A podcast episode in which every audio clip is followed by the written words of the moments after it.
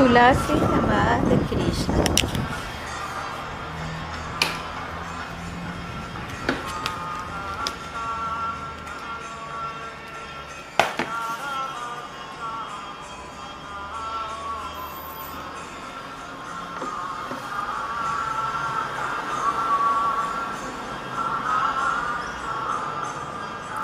Sila Prabhupada y Tulasi Devi. Deseamos comenzar este pequeño libro acerca de Tulasi Devi, volviendo a los devotos conscientes de cuando Sila Prabhupada se sentía feliz al saber que algún devoto estaba cuidando a Tulasi con esmero y dedicación. Difícilmente vamos a encontrar el nombre de algún devoto o devota de disco escrito en las páginas del Sriman Bhagavatam en los significados de Bhaktivedanta. No obstante, y tal vez sea la única excepción, Sila Prabhupada lo hizo cuando descubrió que una de sus principales discípulas, Govinda Dasi, había tenido éxito en hacer brotar el primer arbusto Tulasi Devi. En el canto cuarto, capítulo 8, verso 55, Sila Prabhupada escribió. Aquí se menciona específicamente que las hojas de Tulasi le son muy queridas a la suprema personalidad de Dios y los devotos deben tener cuidado especial en obtener hojas de Tulasi en todos los templos y sitios de oración. En los países occidentales, mientras nos ocupamos en propagar el movimiento para la conciencia de Krishna, nos sentíamos muy infelices al no poder encontrar hojas de Tulasi. Por eso estamos muy agradecidos a nuestra discípula Srimati Govinda Dasi por sus desvelos en plantar semillas de Tulasi y cuidar de su crecimiento. Por la gracia de Krishna, ella fue exitosa. Ahora Tulasi crece en la práctica totalidad de nuestro movimiento. En nuestra revista Back to Godhead, De Vuelta al Supremo, Govinda Dasi escribió un artículo en el año 1992 en donde narra el encuentro de Sila Prabhupada con la primera planta de Tulasi Devi. Ella escribió lo siguiente. En 1996, Sila Prabhupada me envió a Honolulu para ver un templo. Yo pasé bastante tiempo leyendo en la biblioteca de la Universidad de Hawái. Encontré muchos textos antiguos de la India, algunos escritos por el gurú de Srila Prabhupada y otros santos Vaishnavas. Encontré información sobre Tulasi Devi, sus nombres botánicos, su historia y cómo cultivarla. Entonces mi deseo de cultivar a Tulasi Devi se volvió una obsesión y de algún modo conseguí semillas originarias de la India. Las primeras semillas no germinaron. Yo adoraba diariamente un brote verde bien fino, hasta que se volvió eminente que era una hoja de grano. La segunda remesa de semillas demostraron ser fructíferas y pequeñas plantas con forma de corazón abrieron sus delicadas hojas en nuestra casa de Honolulu. Este era el comienzo. Todavía yo no sabía por qué era importante para Sila Prabhupada para su misión que cultivásemos tulasi. Pero después, cuando los ángeles le mostró a Prabhupada dos pequeños tulasis, se quedó encantado. Por bastante tiempo, él sostuvo una de las macetas observando vivamente estaciado a la pequeña tulasi se quedó encantado. Por bastante tiempo, él sostuvo una de las mesetas, observando vívidamente extasiado la pequeña Tulasi de 15 centímetros, notando que ella era en realidad Srimati Tulasi Devi. Sila Prabhupada habló sin cesar sobre las glorias de Tulasi Devi y estaba en un humor feliz. Kartikeya Das, que era el sirviente de Sila Prabhupada, se sorprendió. Algunos momentos después, me contó que no había visto a Sila Prabhupada tan feliz desde hace más de un año. Sila Prabhupada confirmó su felicidad poco tiempo después al escribirte lo siguiente a Govindadas. Estoy muy feliz al saber que Tulasi Devi te ha ofrecido tanto. Yo estoy muy ansioso por introducir esta oración de la planta de Tulasi entre los miembros de nuestra sociedad, pero hasta ahora no habían buenos resultados. Por lo tanto, cuando les escuché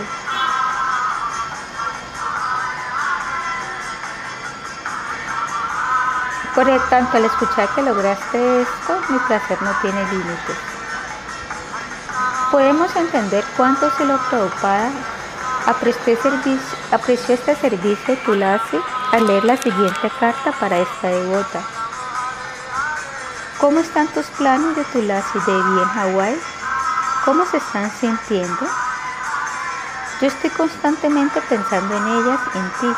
Por favor, hazme saber cómo están creciendo y cómo las están cuidando.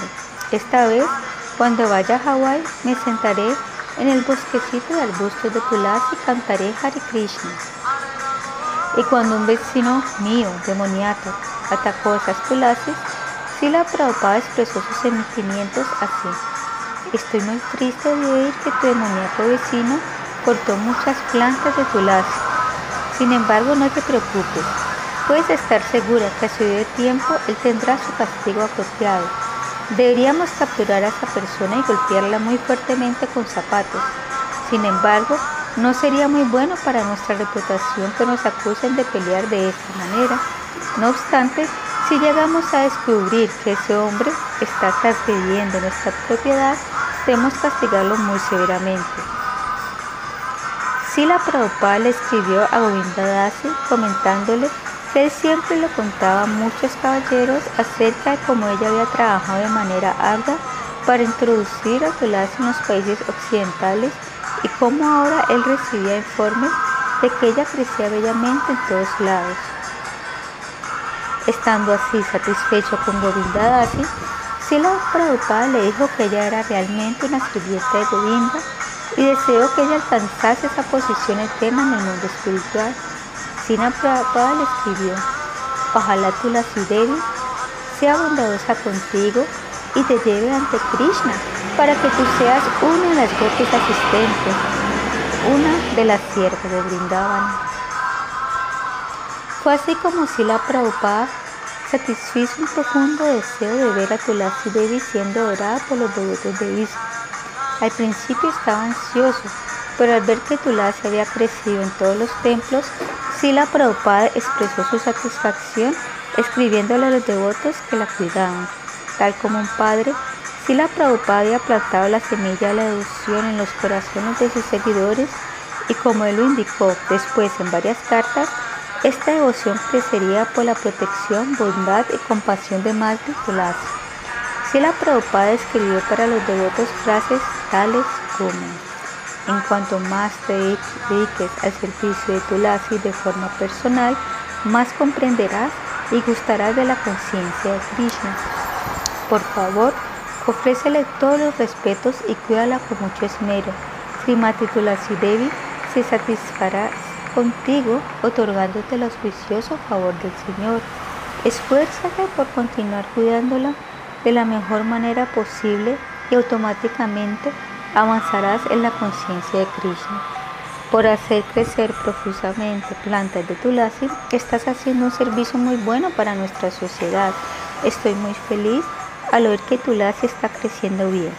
Este es el síntoma de un servicio devocional serio. La presencia de Tulasi es la prueba de una genuina atmósfera espiritual en ese lugar.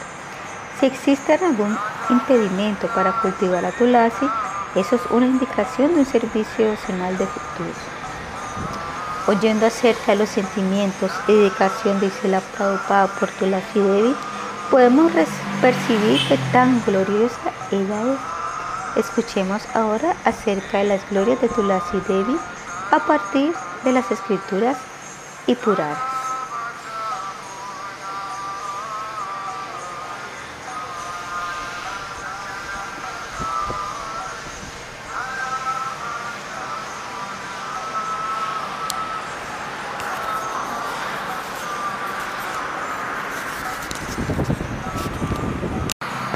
Las glorias de Tulasi Devi.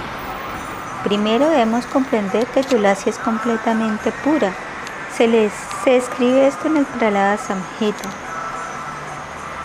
Las hojas, flores, frutas, ramas, cáscaras, brote y barro de Tulasi son completamente puros. Porque Tulasi es completamente pura y puede purificar el universo entero, uno de sus nombres es Vishva Pavani. Según el Padma Purana, los lugares sagrados que purifican a los peregrinos viven en Tulasi. Todos los lugares de peregrinación en el planeta y en millones de universos toman refugio en una hoja de Tulasi. En el néctar de la devoción, Sila Prabhupada citó el siguiente verso del Skanda Purana. Tulasi es auspiciosa en todos los aspectos, simplemente por verla, simplemente con tocarla, simplemente por recordarla, simplemente por orarla, simplemente por postrarse ante ella, simplemente por oír acerca de ella o simplemente por plantar este árbol, todo es siempre auspicioso. Cualquier persona que entre en contacto con tu lazo de la manera antes mencionada vive eternamente en el mundo de Vaikunta. El Skanda Purana menciona este efecto auspicioso citado arriba por Sila Prabhupada de la siguiente manera.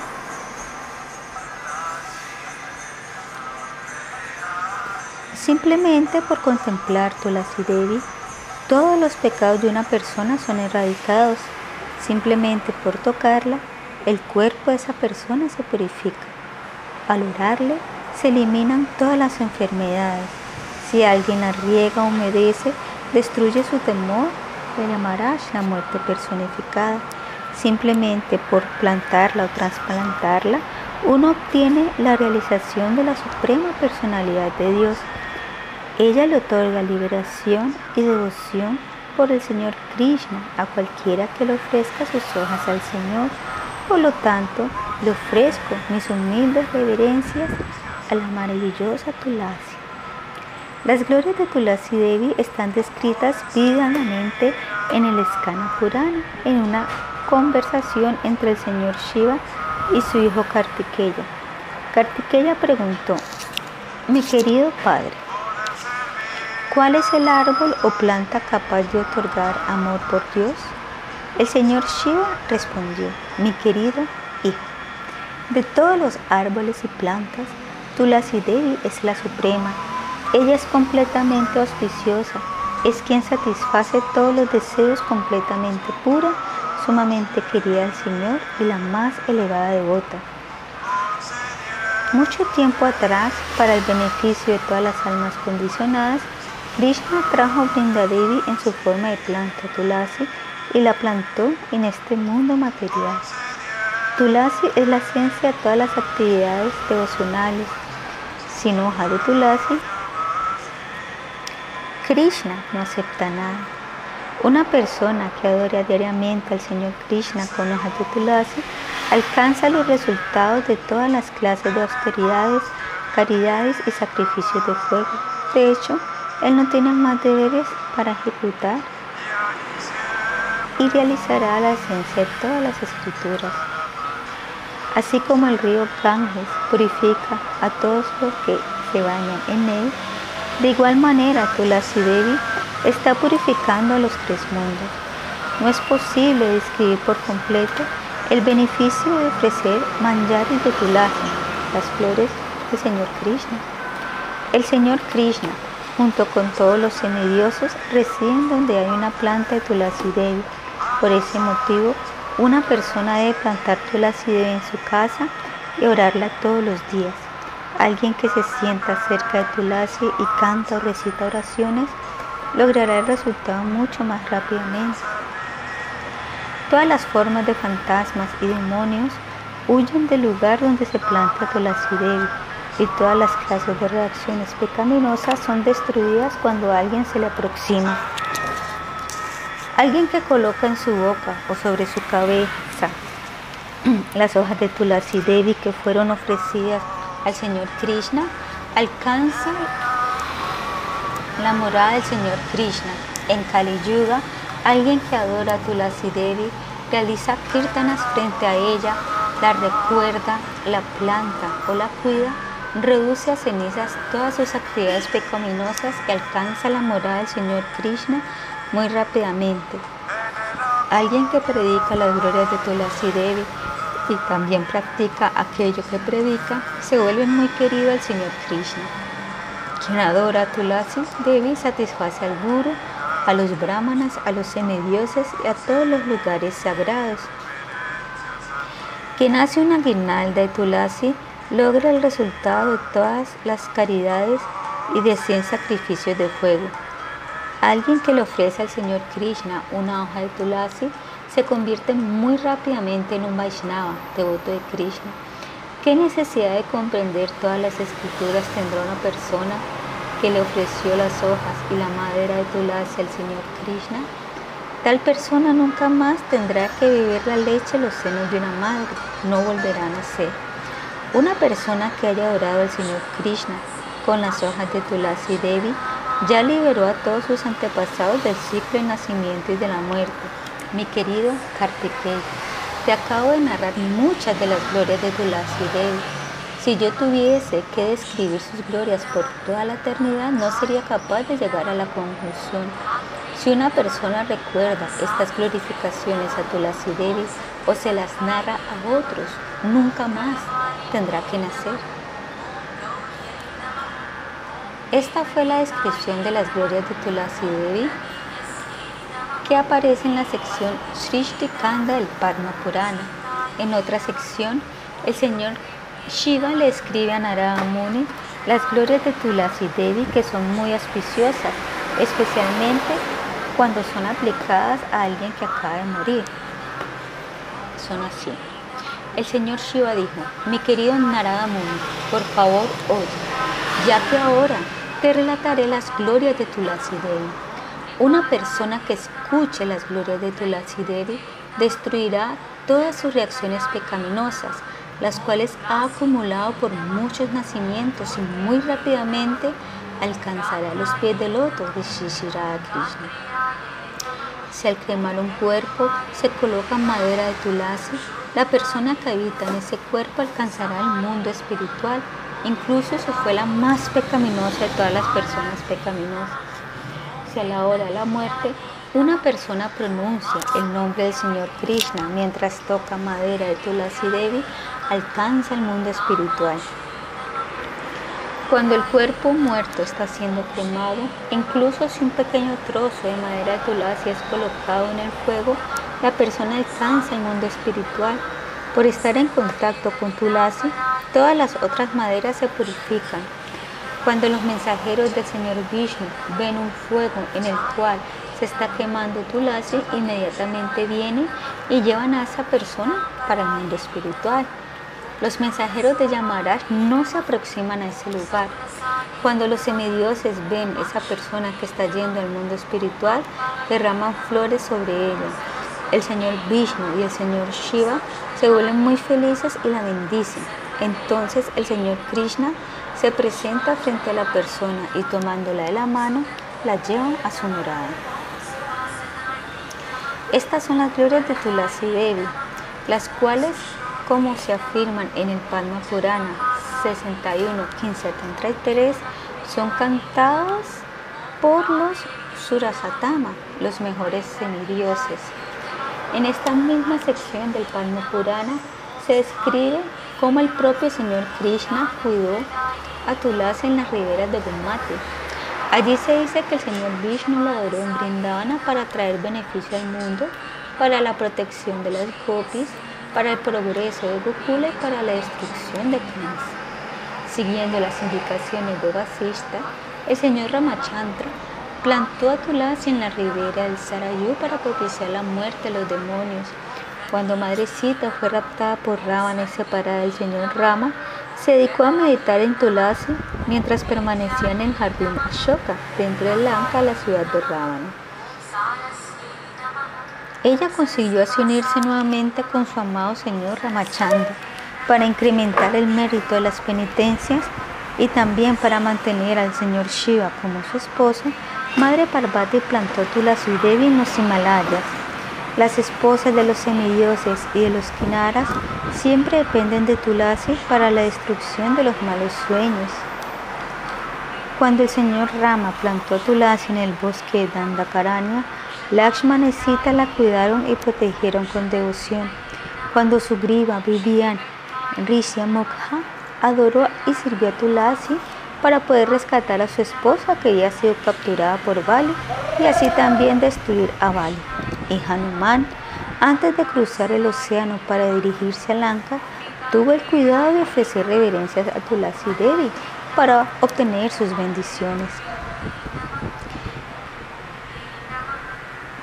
Los mantras que escriben esta oración a Tulasi, realizada por el Señor, sus expansiones y asociados, son muy auspiciosos. Originalmente este Shtava mantra fue transmitido por Shatananda Muni, un discípulo. Más tarde, Sila Vyasadeva lo narró frente a un brahmana.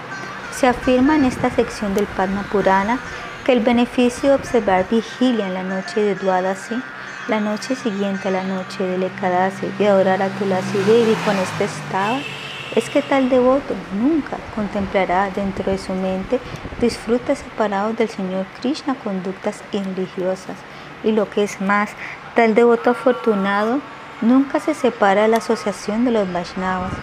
En la sección de mantras y oraciones de este libro describiremos el estado para que apreciemos aún más las glorias de Tulasi Devi y para que los devotos interesados en obtener la misericordia de Tulasi Devi lo reciten. En una ocasión, mucho tiempo atrás, Narada Muni le preguntó al señor Narayana, ¿quién es Tulasi Devi? ¿Cómo consiguió tal poder y cómo se volvió su esposa? ¿Y por qué se transformó en una planta? Vamos a narrar algo sobre la historia de Tulasi Devi tal como aparece en el Brahma Vaivarta Purana. La historia de Srimati Tulasi Devi.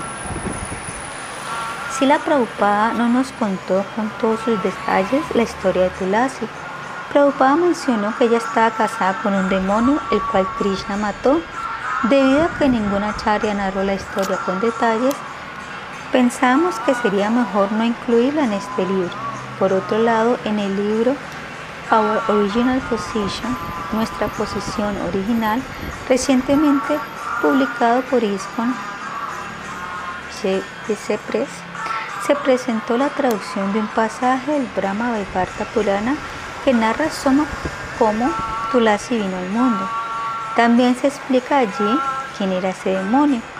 Las traducciones de esos pasajes del Brahma Vaivarta Purana que se presentaron en ese libro del GDC son prácticamente idénticas a las narraciones de esos mismos pasajes que fueron presentados por Amala Bhaktadas con autorización del GDC. Además, este libro del GDC Press presenta cartas y citas de Sila Prabhupada mostrando la autenticidad del Brahma Vaivarta Purana y como él, Prabhupada, deseaba que sus estudiantes lo tradujesen, pero no lo hacían porque todavía no eran muy expertos en tal trabajo. Así que considerando todo esto, decidimos narrar esta historia en este libro. Pedimos perdón si esta decisión que tomamos es un error. En nuestra posición original se comenta cómo Tulasi vino al mundo a partir de una conversación entre ella y el señor Brahma. Esta conversación ocurrió dentro de la época en que Tulasi estaba practicando austeridades en Badarikashrama. El Purana explica que hace mucho tiempo había un rey llamado Brishdvaya. Sus padres y sus otros antepasados, Daksha Savani, Dharma Savani, Vishnu Savani, Raya Savani, etc., habían sido todos Vaishnavas, devotos del Señor Krishna. Sin embargo, Brijadwaya era un fanático del Señor Shiva. Él no tenía respeto ni fe por los Vaishnavas y llegó al punto de prohibir la oración de Lakshmi. Y además de no participar en las ceremonias del Señor Vishnu, las criticaba muy áspera y sarcásticamente.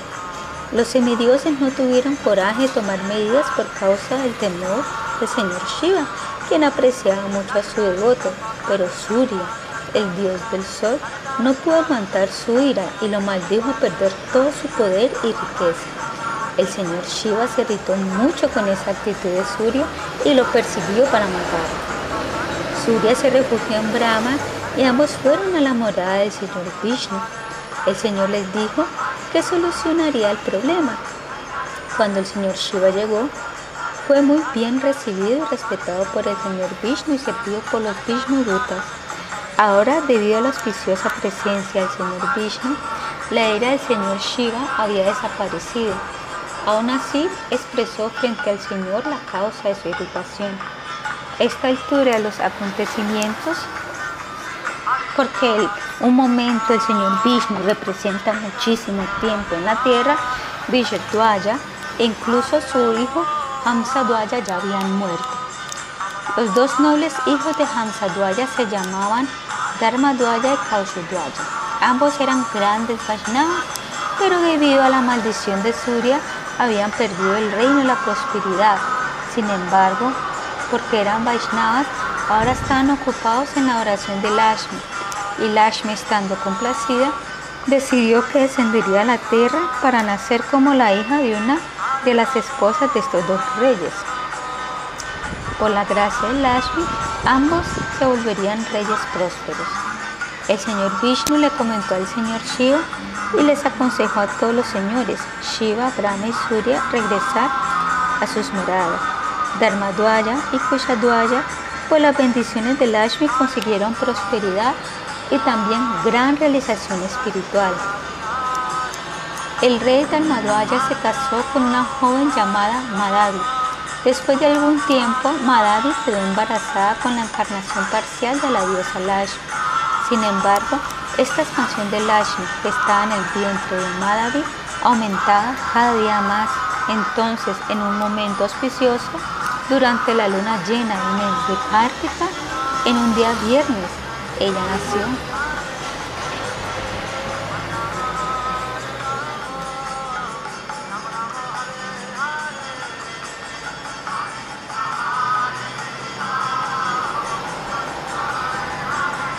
Podía apreciar que la gracia de Lashmi estaba manifiesta en el bebé. Su rostro se asemejaba a la luna de otoño. Sus ojos parecían pétalos de loto y sus labios se asemejaban a la fruta bimba. Las palmas de las manos y los pies eran rojizos. Su ombligo era profundo y su estómago presentaba tres pliegues. En el invierno su cuerpo era cálido y en el verano era fresco. Ella era blanca, con una delgada cintura y extraordinaria belleza. Debido a que su belleza no tenía comparación, los sabios le dieron el nombre Tula. Inmediatamente después de nacer, así como ocurrió con su cadera Goswami, Tulasi decidió partir del hogar y realizar austeridades en los bosques de Badarikashrama con el propósito de tener a Krishna como su esposo. Los sabios y mayores de la familia Trataron de disuadirla de su plan, pero fue en vano. Ella fue a los Himalayas y ejecutó penitencias similares a las realizadas por Dhruva Maharaj. Durante 100.000 años solo comió hojas, raíces y agua, hasta que al final se mantuvo parada en una pierna apenas respirando. Viendo estas austeridades, el señor Brahma apareció y le dijo, oh Tulasi, pídame lo que quieras. Entonces Tulasi comenzó a hablar, y es esta la parte que aparece en el libro en nuestra posición original. Tulasi dijo, escúchame, querido Señor, voy a declarar el deseo que existe en mi mente. En realidad, qué vergüenza debería yo tener frente a ti que lo sabes todo. Yo soy Tulasi. Anteriormente estaba situada en Goloka como una gopi, amada por Krishna. También era una sierva, parte integrante del Señor y quería por sus amigas. En el círculo de la danza raza, la regente Radharani al aproximarse vio que yo estaba aturdida junto con Govinda, o abuelo. Repleta de ira, ella reprochó a Govinda y entonces me maldijo, tú, vete de otro nacimiento más. Govinda me dijo después de realizar austeridades en Bharata, India, tú alcanzarás mi parte plenaria de cuatro brazos, Narayana, gracias a las bendiciones de Brahma. Habiendo hablado de esa manera, el Señor de los dioses desapareció. Abandonando mi cuerpo debido al temor que sentí por Radha, yo tuve un nacimiento en la tierra. Ahora yo deseo alcanzar a Narayana como mi amado, porque él es pacífico y posee una bella forma. Dame tal bendición. Según las narraciones de otros devotos, la historia continúa de la siguiente manera. El señor Brahma le dijo a Tulasi que su dama, que es también una parte integrante de Krishna, uno de sus amigos en Goloka, también fue maldecido por Radharani y ahora está en la tierra. Nació en una familia de demonios, Asura. Se llama Shankakuda y posee mucha energía. Brahma le contó cómo su dama estaba practicando austeridades para casarse con Tulasi y que él la le satisfaría el, deseo. Por lo tanto, Tulasi debería esperar por él, Shankakuda. Sin embargo, por arreglos de la providencia, Tulasi después conseguiría al bello Narayana como su esposo. Finalmente, ella se convertiría en una planta y siendo la mejor de las plantas y muy querida por Narayana, ella permanecería en Brindavana y por eso sería conocida como Brindadevi. Los vaqueros y pastores de vacas de allí adorarían al Señor con las hojas de Tulasi y así como la edad regente de la planta de Tulasi, ella siempre disfrutaría la compañía de Krishna, el mejor de los pastorcillos, y de esa forma no sería tan solo la esposa de Narayana. Tulasi se puso muy feliz con esta bendición.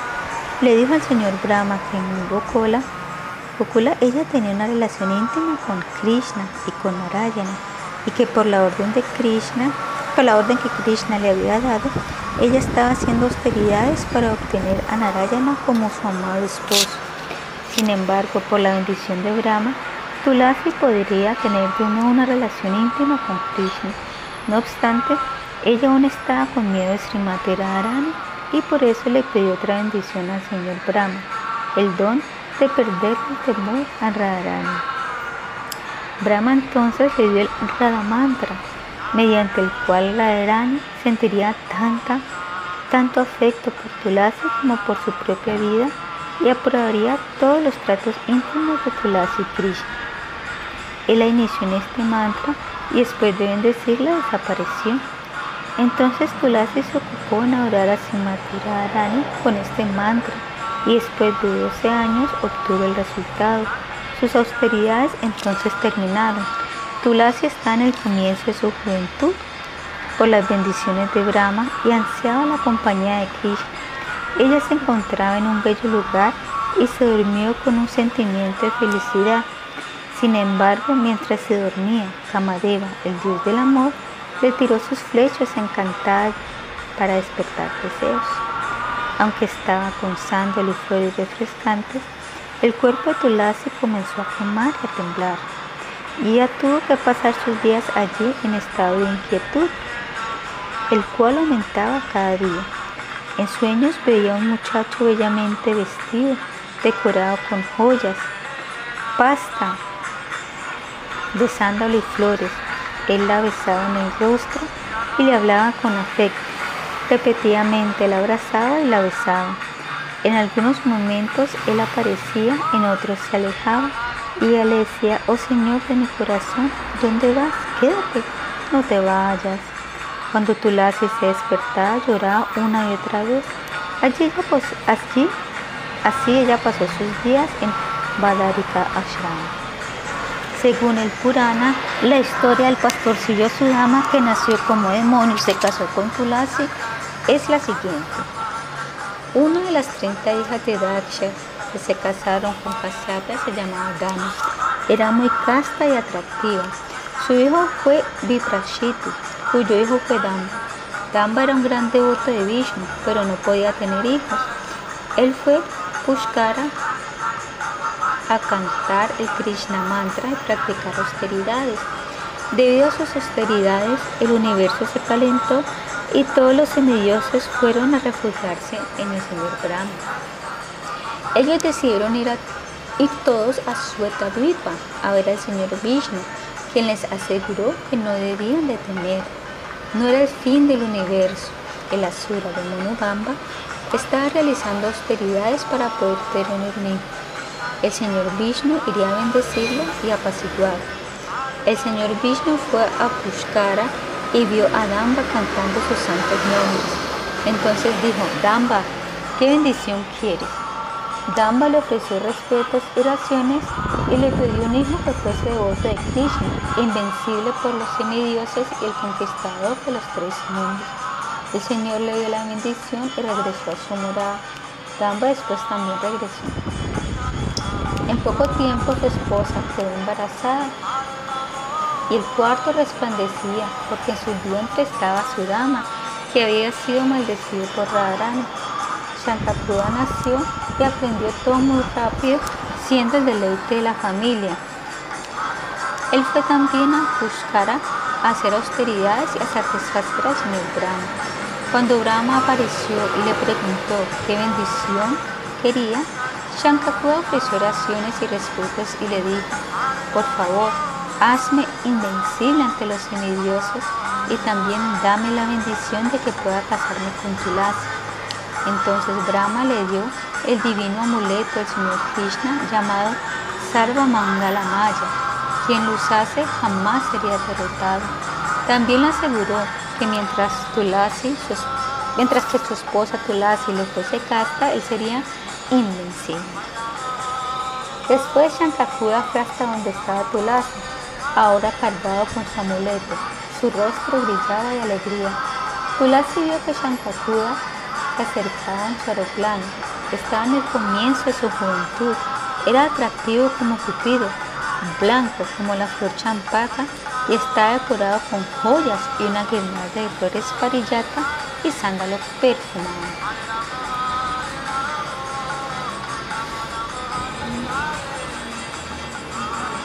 A medida que se acercaba, Tulasi escondió su rostro y sonreía con miradas de reojo. Debido a que era el primer encuentro, ella inclinó la cabeza nerviosamente mientras con sus ojos veía el loto del rostro de Shankakuda. Shankakuda también observaba a Tulasi que estaba sentada en un asiento con flores y sándalos.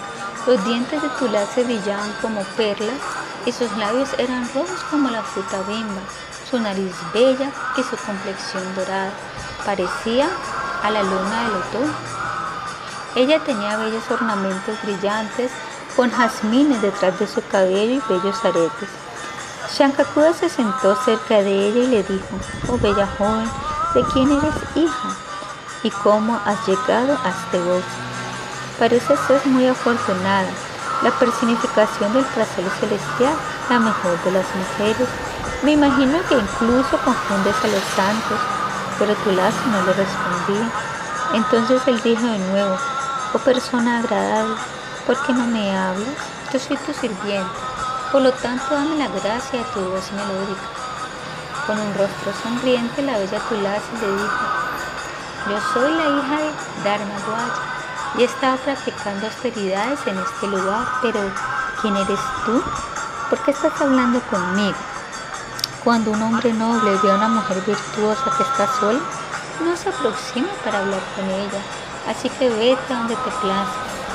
Los astros dicen que solo hombres degradados desean mujeres.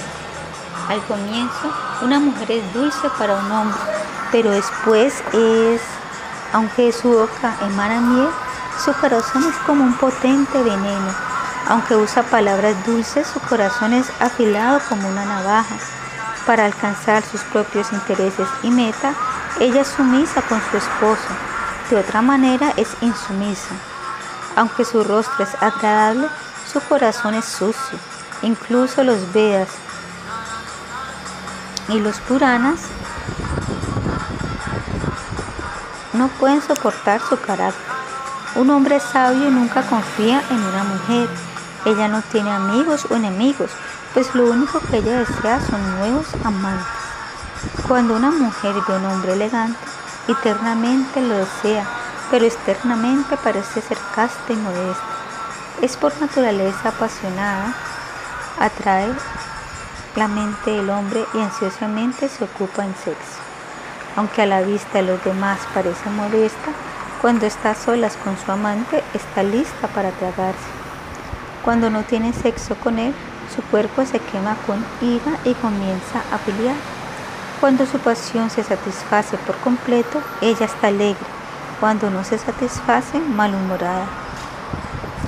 Una mujer prefiere un buen amante antes que alimentos dulces o bebidas refrescantes. Le gusta más incluso que su propio hijo y le es más querido que su propia vida. Pero si el amante se vuelve impotente o viejo, ella lo comienza a considerar un enemigo. Discusiones y peleas surgen y ella lo devora tal como una cobra devora un ratón. Una mujer es crítica, obstinada e infiel. Incluso el señor Brahma y otros semidioses son ilusionados por ella. Ella, en un freno, ella es un freno en el camino de las austeridades y un obstáculo para la liberación. Incluso es un impedimento para desarrollar fe por el Señor Hari. Es el abrigo de toda ilusión y representa los billetes que lo mantienen aún en el mundo material. Ella es como un mago y falsa como un sueño.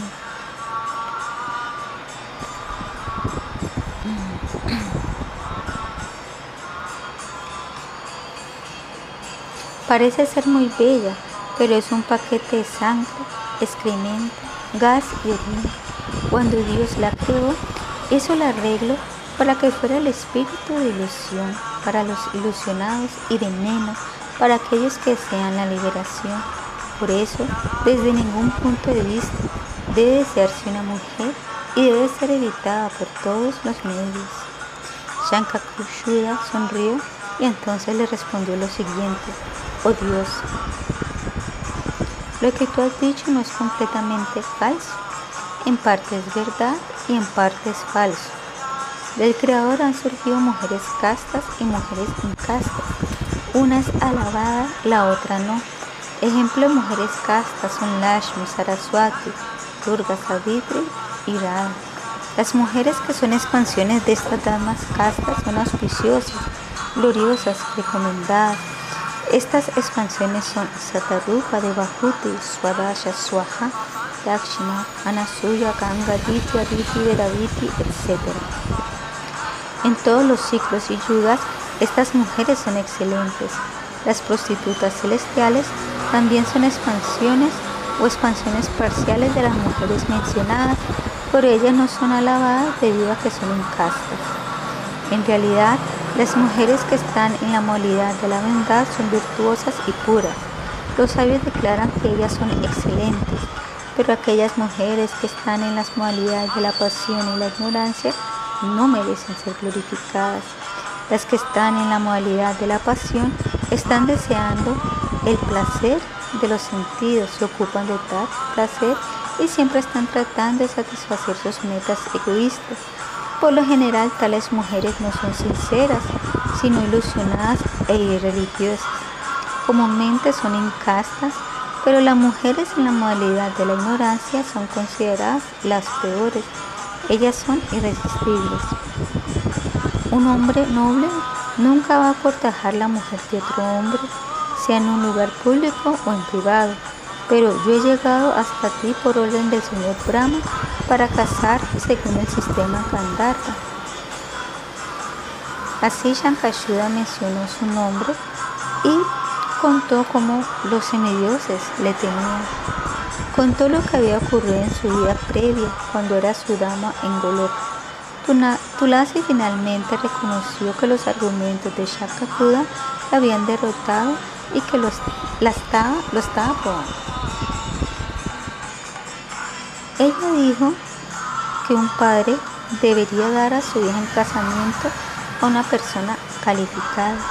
Casar una hija con un hombre enfermo, pobre, ignorante, ciego, impotente, etc., era tan pecaminoso como asesinar a un brahman. Pero cuando un padre casa a su hija con un Vaishnava joven, erudito, bien calificado y pacífico, recibe el sacrificio de 10 sacrificios de fuego. Ella comentó que si un padre da a su hija en casamiento considerando el lucro o ganancias que va a recibir por eso, será enviado al infierno llamado Kumbipak. Y allí por muchos miles de años, tal pecador es forzado a beber la orina de su hija y a comer el excremento de ella. Mientras tanto, gusano y cuervo lo picotean y comen. Cuando eso termina, dijo Tulasi, nace como una persona enferma y mantiene su vida vendiendo carne. Tulasi se satisfizo al ver que Shankashuda no estaba bajo su control. Incluso los antepasados y semidioses consideran que un hombre que está bajo el control de la mujer es de baja clase. Incluso sus padres mentalmente no la aprecian. Tulasi dijo que según los Vedas, cuando alguien muere en la familia de un brahmana, este precisa 10 días para purificarse. Si muere alguien de la familia de un chatra, se precisan 12 días. En el caso de un vasya son 15 días y sudras u otras clases inferiores precisan 21 días para purificarse. Pero un hombre que fue conquistado por una mujer nunca se purifica.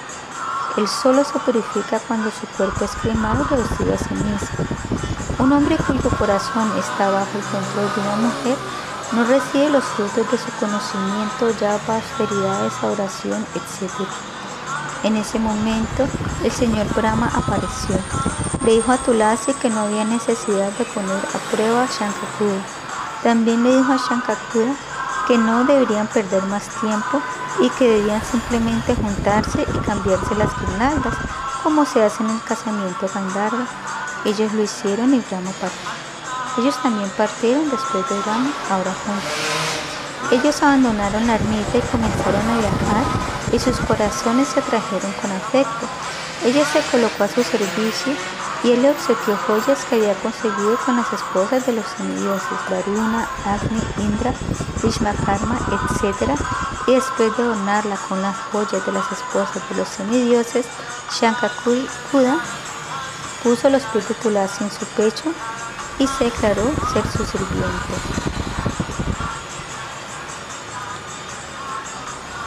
Ellos viajaron por jardines, bosques, playas, montañas celestiales. Finalmente Shankakuda llevó a Tulasa a su propio reino.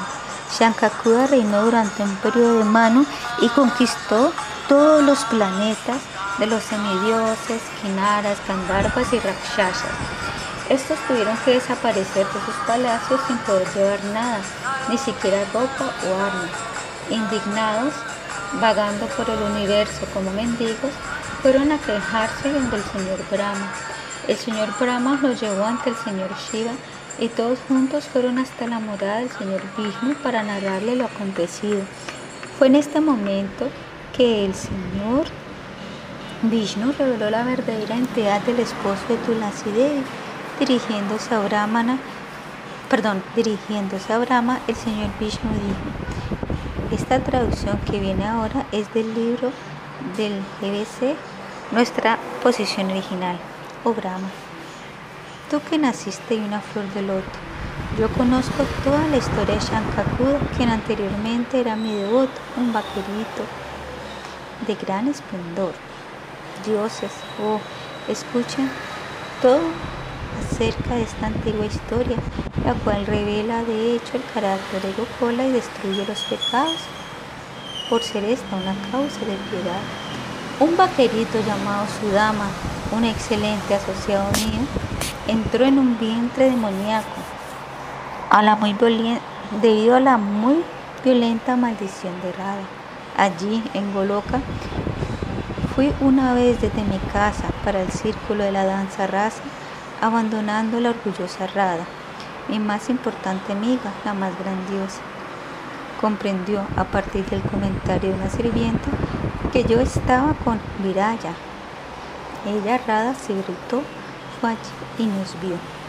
Y reconociendo a Viraya en la forma de un río y a mí que desaparecí, regresó furiosa a su casa junto con sus amigas. Viéndome en la casa, ahora acompañado por su dama, la diosa me regañó muy severamente. Yo permanecí quieto y en silencio. Escuchando esto y siendo muy grandioso, su dama se gritó con ella y en mi presencia. Él rechazó a Rada con ira. Oyendo esto, ella, llena de ira, con sus ojos de loto rojos, dio una instrucción para que lo alejen del lugar. Su dama temblaba. Cien mil saques surgieron de repente brillando con esplendor y rápidamente lo apartaron del lugar mientras él protestaba una y otra vez. Al escucharle, Rada se llenó de ira y lo maldijo con estas palabras. Ahora vete al vientre de un Danaba, demonio. En cuanto se estaba yendo, gritando, llorando, postrándose ante mí, ella se satisfizo y gritando con compasión lo detenía un niño, detente, no vayas, ¿a dónde estás yendo? decía ella una y otra vez y llamándolo de esta manera fue detrás de él, perpleja. Las gopis también lloraban y todos los gopas, pues todos ellos estaban muy afligidos y también lo estaban Radhika, ya que por mí se volvió consciente de lo ocurrido. Radha dijo, su dama, tú regresarás cuando la mitad de un momento haya pasado, habiendo mantenido las condiciones de la maldición, y diciendo, ojalá que este pequeño niño regrese aquí. Sin embargo, la mitad de un momento en Goloka correspondería a un mandantara en la tierra, creador de los mundos. Esta afirmación es un hecho. Aquí termina la traducción del libro nuestra posición original. Así fue la historia de cómo Tulasi vino a la tierra y cómo se casó con el demonio Shankapura. Después de que el señor Vishnu le explicó toda la historia al señor Brahma y a los demás semidioses, él les dijo que en breve el señor Shiva lo mataría con el tridente, pero que en cuanto Shankakuda estuviese usando el amuleto de Krishna, nadie podría derrotarlo. Él, el señor Vishnu, les dijo que él mismo se disfrazaría de Brahmana para sacarle el amuleto, y porque el señor Brahma le había dado a Shankakuda la bendición que nadie podría derrotarlo mientras su esposa se mantuviera fiel a él, el señor Vishnu le dijo que también se encargaría de esto.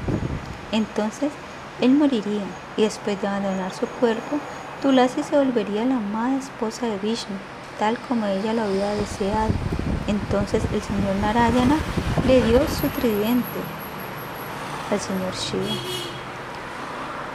Todos regresaron y el señor Shiva, preparándose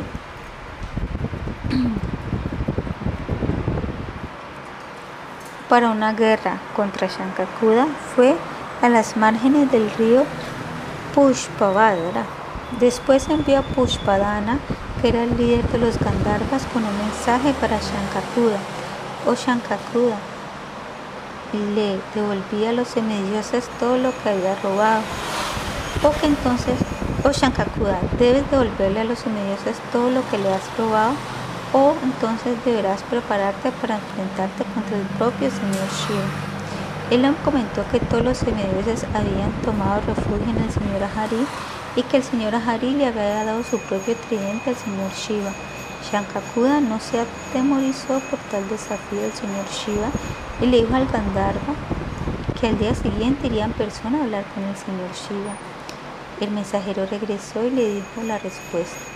Mientras tanto, las siguientes personalidades llegaron al lugar en donde se encontraba el señor Shiva, Kartikeya, hijo del señor Shiva, Nandi, su toro transportador, Mayakala, Manibarbara, los once Rudras, los ocho vasos, los doce Adityas, Indra, Chandra, Agni, los dos Ashwini Kumaras, Vishvakarma, Kudera, Yama, Vayu, Varuna, Mangala, el planeta Marte, Buda, la deidad del planeta Mercurio, Dharma, Shani, la deidad del planeta Saturno, Kama y Vadrakali con sus siete brazos. Vadrakali infundió miedo en los enemigos. En sus cien brazos ella portaba las armas de Garuda, Narayami, Varuna, Vishnu, serpientes, las armas de Brahma, flechas, hachas, y estaba rodeada por putas, pretas, shakashas, yakshas, vishamarkashas, además de yoginis. Todos ellos se preparaban en formación militar.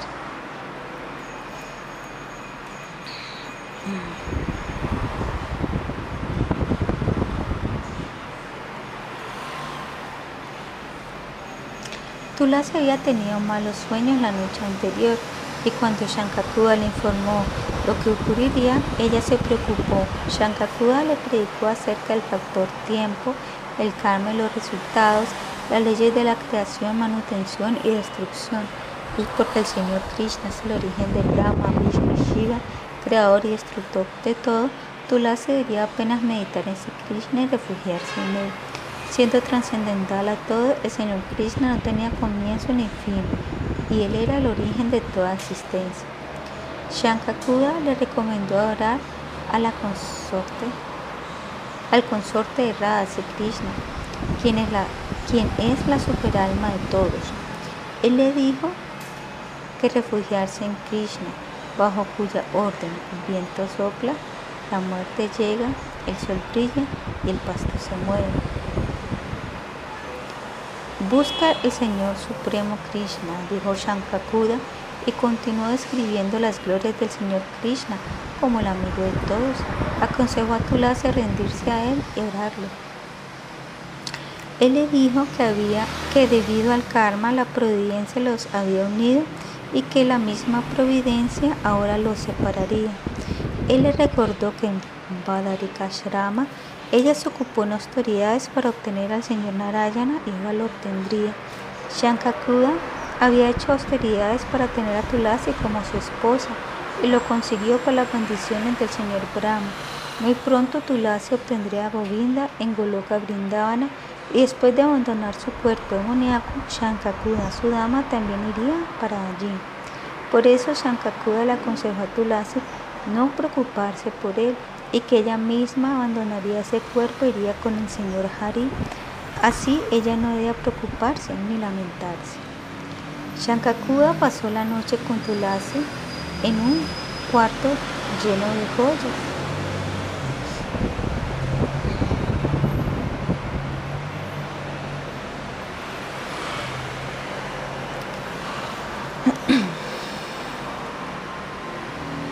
Diamantes y sándalos. Pero Tulasi, que no había comido nada ese día, comenzó a llorar. Nuevamente Shankakuda la apaciguó. Shankakuda había recibido instrucciones del señor Krishna en el bosque Vandirasvana y estas instrucciones podrían disipar cualquier lamentación. Ahora con cuidado le transmitió estas instrucciones a Tulasi. Después de recibirlas y asimilarlas, la felicidad de Tulasi no tenía límite pues entendió que todo lo que existe en este mundo es temporal. Después pasaron la noche juntos como esposo y esposa. A la madrugada siguiente, cuando llegó el Brahma Muhurta, Shankakuda se lavó y se puso ropas limpias.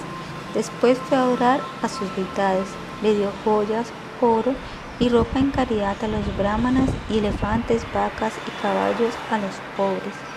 Distribuyó las muchas aldeas entre los brahmanas y puso a su hijo, Suchandra, como rey activo confiándole la protección.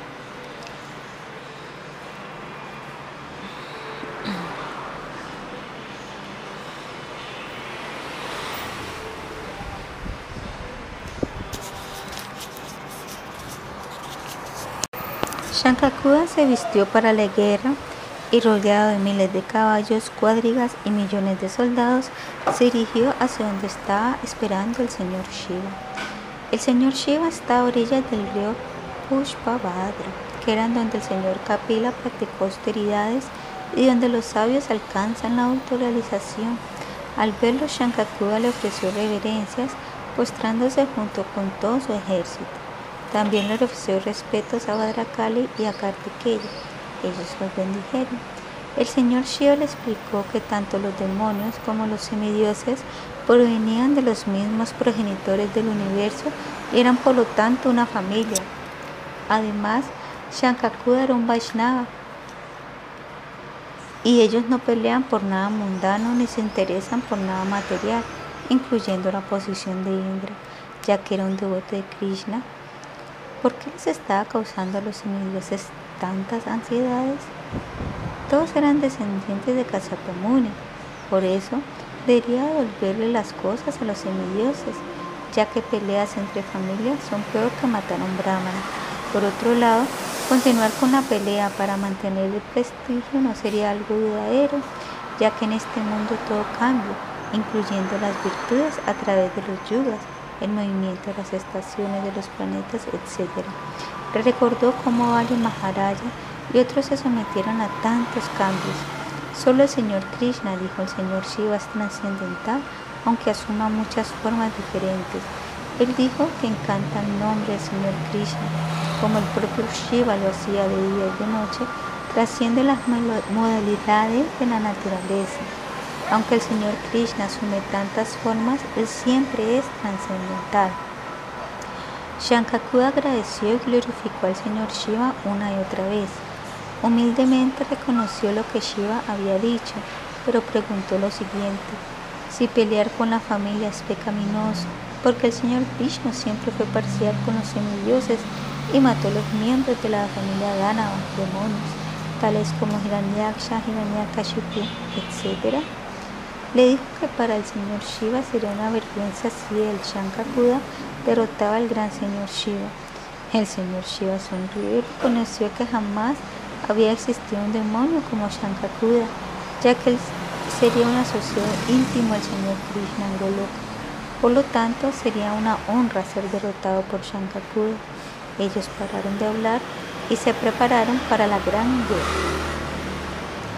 Al principio, el señor Shiva ni Shankakuda entraron directamente en el campo de batalla, pero después, cuando los semidioses estaban perdiendo entraron Kartikeya y Padra, Kali, Shankakuda tuvo que entrar.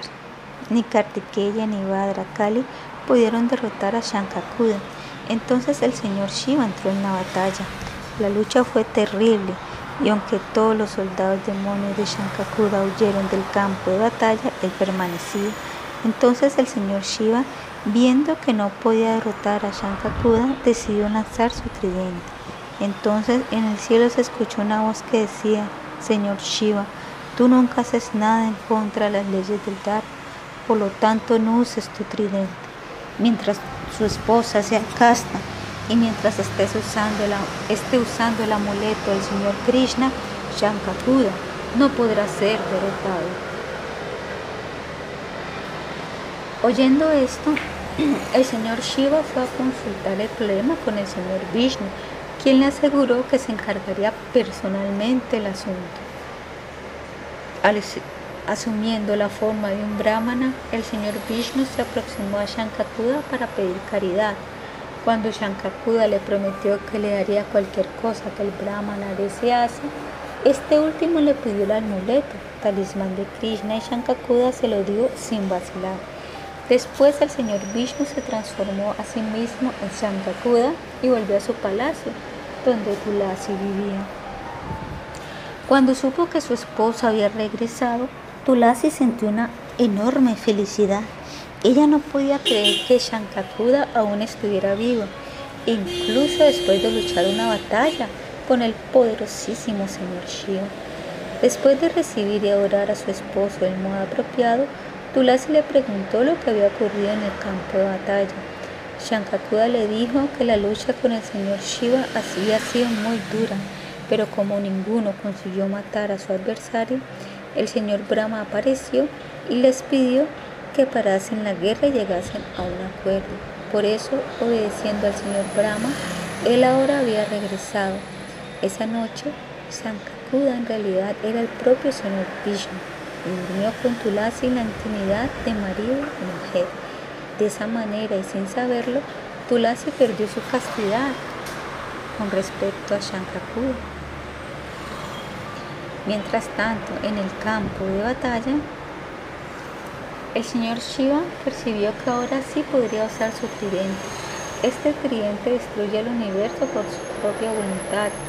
Solo el señor Vishnu y el señor Shiva pueden usarlo. Entonces, el señor Shiva permitió que el tridente fuese en dirección a Shankakuda y lo destruyese. Cuando Shankakuda vio el tridente y la devastación universal aproximarse, entendió que había llegado el momento de regresar a Goloka Vrindavana por la gracia del Señor, la maldición ya había terminado. Él volvería a ser un vaquerito y su esposa Tulasi también obtendría la satisfacción de sus deseos de asociarse con el señor Vishnu en Vaikunta y con el señor Krishna en Goloka.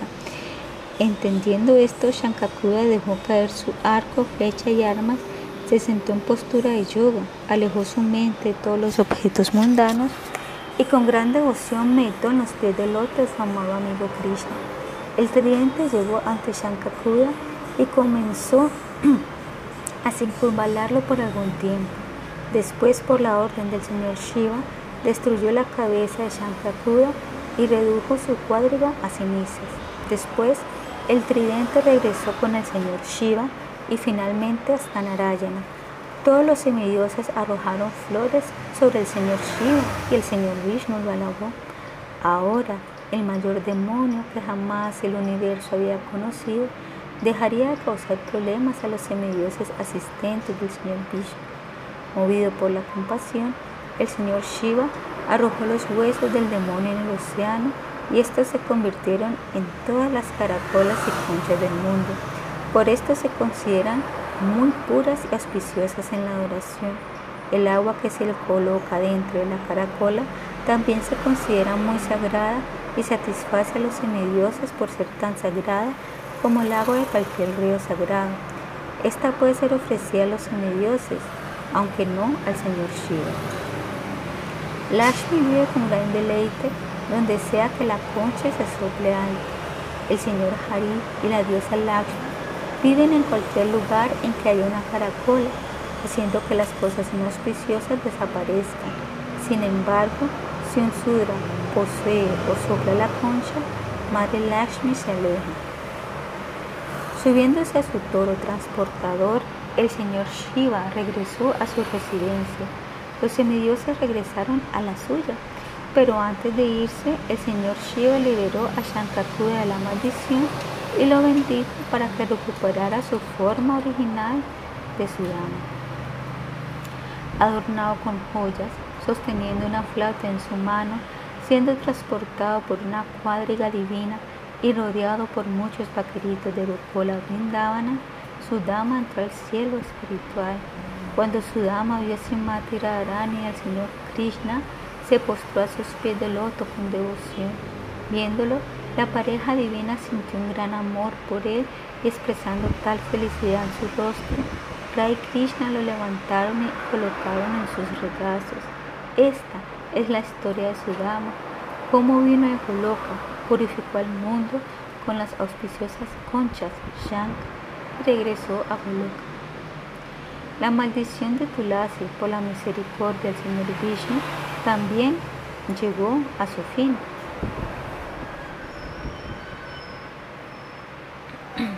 Mientras Shankakuda estaba siendo destruido por el tridente, Tulasi estaba durmiendo con el señor Vishnu.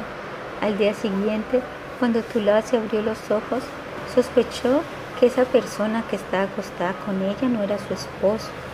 Percibió que la manera en que ahora Shankakuda estaba expresando su afecto conyugal era diferente en como lo había hecho en el pasado. ¿Por qué? Ella entendió que no era su esposo. Con la voz entrecortada por una mezcla de ansiedad, perplejidad e ira, Tulasi dijo, ¿quién eres tú? Dímelo inmediatamente, ¿quién eres? Tú no eres mi esposo. Has venido tan solo para hacerme perder la castidad. Ahora muestra tu forma verdadera. El señor Vishnu reveló entonces su bella forma de cuatro brazos, con joya, yelmo de oro, bello tílaca y sonriente ojos de loto. Su mirada era muy pacífica y agradable. Al verlo sentado a su lado en su cama, Tulasi se desmayó. Poco después, cuando recuperó la conciencia, estaba confusa e indignada porque el señor Vishnu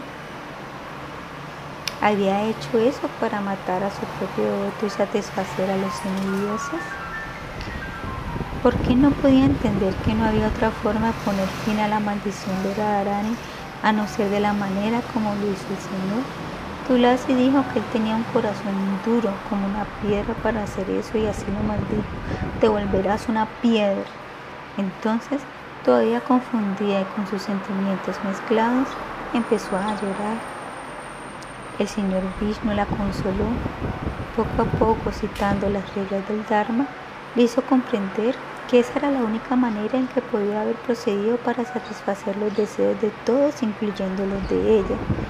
Tulasi lo había adorado y también había hecho austeridades por miles y miles de años para poder obtenerlo como esposo, pero para que eso ocurriese, Shankashuda debía morir.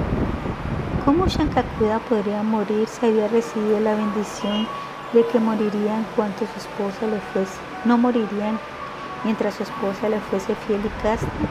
Por otro lado, Shankakuda debía permanecer fuera de Goloka tan solo por el tiempo y Manvantara. Ese tiempo había transcurrido. Él debía regresar. Goloka era un lugar eterno y Rai Krishna, sus amados señores, lo estaban esperando. Pero, ¿cómo podría regresar si no moriría? ¿Y cómo podría morir si su esposa se mantenía casta? Por eso no había otra alternativa para satisfacer los deseos de todos. Violar la castidad de Tulasi era el único medio. Tulasi entendió y se apaciguó. Por la orden del señor Vishnu, Tulasi abandonó su cuerpo, adquiriendo un cuerpo bello y dorado, con cuatro brazos, apto para ser la amada esposa del señor Vishnu. Así como el cuerpo de Shankakuda se convirtió en las caracolas, dentro de las cuales residen Lakshmi Narayana, el cuerpo de Tulasi, por el deseo del Señor, se convirtió en el río Gandaki en Nepal. Fue entonces cuando cada uno de sus cabellos se convirtieron en sagradas plantas y porque nacieron de Tulasi recibieron el mismo nombre. Todos los residentes de los tres mundos comenzaron a realizar la adoración con las hojas y las flores de este arbusto. Siendo la regente de esta sagrada planta, Tulasi se mantuvo siempre unida al Señor Supremo. Después, la santa y divina Tulasi creció en Goloka, en las márgenes del río Viraya, Yamuna, en el lugar de la danza rasa y en los bosques de Vrindavana, tal como Bandira, Champaka, Madhavi, Ketaki, Kunda y Malika. Aquí en la tierra, Tulasi se volvió la deidad regente de la planta y al mismo tiempo, porque crecería también enamorada de Govinda, Tulasi podría estar siempre compartiendo pasatiempos íntimos con Krishna en Goloka y en Vaikunta, así como Lashmi, Tulasi también permaneció con el señor Vishnu. En lo que se refiere al señor Vishnu, por causa de la maldición de Tulasi, se volvió una piedra en la villa Muknata y a orillas del río Gandaki, que era el cuerpo de Tulasi. La montaña, en donde esta piedra apareció se llama Anapuma y por los pequeños dientes de ciertos animales e insectos, estas piedras se separarían de la montaña y caerían al río Gandaki y serían conocidas como Shalagrama Shila. De esta manera, tanto Sudama como Tulasi regresaron a Goloka dejando maravillosas bendiciones para nosotras, las almas condicionadas. Ahora Tulasi ya no precisaba temer a Simati, quien estaba muy complacida con ella y aprobaría sus relaciones amorosas con Govinda. En realidad, Tulasi es una expansión parcial de Brindadevi y Brindadevi es una expansión de Simati Radharani. La relación entre Simati Radharani y Tulasi es muy dulce y agradable. Vamos a ver algunas historias que nos permiten apreciar mejor todo este tema trascendental. Pasatiempos de Srimati Radharani y Tulasi Devi. Brinda Devi es quien hace los arreglos para que ocurran los encuentros secretos íntimos entre Srimati Radharani y Krishna. Brindavan es la tierra de Brinda Devi, en donde ella es la reina y propietaria. Sin embargo, en cierta ocasión, en el pasado, Brinda Devi ofreció a Brindavan, que era su reino, a los pies del loto de Srimati Radharani y entonces Radharani es considerada la verdadera reina de Vrindavana y el Señor Krishna es el verdadero rey. Un día Simati Radharani estaba pensando, ay, Vrindadevi es tan maravillosa, ella me ha dado todo incluyendo sus tierras y reino y es tan servicial, siempre haciendo arreglos para que me encuentre con Krishna. Me pregunto, ¿cómo seré capaz de reciprocar y volverle este favor haciendo algo para ella con amor de la misma manera como ella lo hace por mí. Así, un día Simati Radharani llamó a todas sus asociadas más confidenciales tales como Lalita y Vishaka. Entonces hicieron un plan. Ellas construyeron un bello trono grande, lo suficiente para que dos personas pudieran sentarse. Cuando Brindadevi llegó de una manera u otra, hicieron que ella se sentase en ese trono sin que sospechase nada. Inmediatamente después de eso se sentó en el trono. Algunas otras grupos lideradas por Vishaka trajeron a Krishna y también hicieron que él se sentase cerca de Brindadevi en el mismo trono. En ese momento llegó la Lita Devi y realizando el papel de un sacerdote comenzó a cantar todos los mantras que se invocan durante la ceremonia de matrimonio. La propia Simati Arani intercambió las guirnaldas de flores entre Krishna y Brindadevi y de esa manera Radhika los casó. En otra ocasión, Simati Arani adoró completamente a Tulasi Devi. La historia se describe en el segundo canto del Garga Samhita.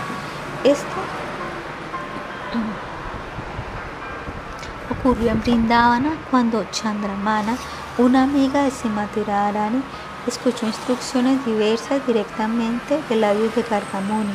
Sabiendo esto, Radharani le preguntó qué tipo de oración debía ella, Radha, realizar para satisfacer a Sri y también para obtener buena fortuna, virtudes y satisfacción de sus deseos. Después de considerar esta pregunta por un momento, Chandramana le dijo que servir a Tulasi Devi le otorga a uno la mayor virtud, buena fortuna y bendiciones, además de ofrecer la compañía del Señor Krishna. Ella le aconsejó a Radharani que observara Tulasi con mucha atención y concentración, que la tocara, meditara en ella, la glorificara, se postrara ante ella, le ofreciera oraciones, que la plantara, la cuidara y la adorara.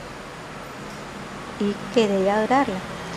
Chandramana le garantizó a Radharani que si ella hacía esto, Tulasi la satisfaría todos los deseos.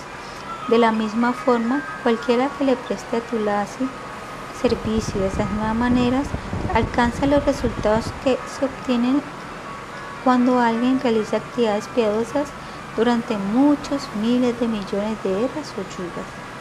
Chandramana continuó diciendo que quien planta Tulasi libera a su familia del ciclo de nacimiento y muerte.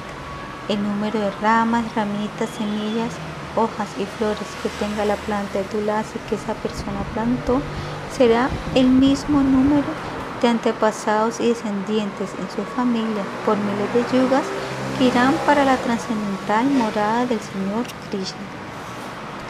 Cuando alguien ofrece al Señor tan solo una hoja de tulasi alcanza los resultados de ofrecer todas las flores y hojas que existen.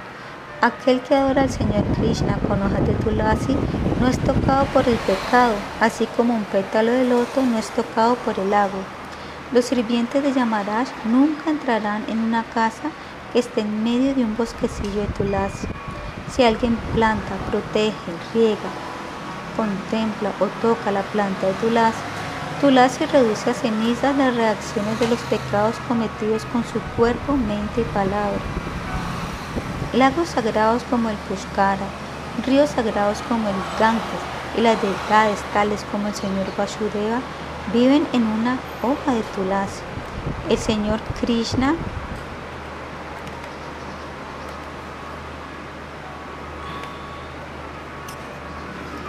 se vuelve un sirviente sumiso de alguien que sirve a la planta de Tulasi todos los días.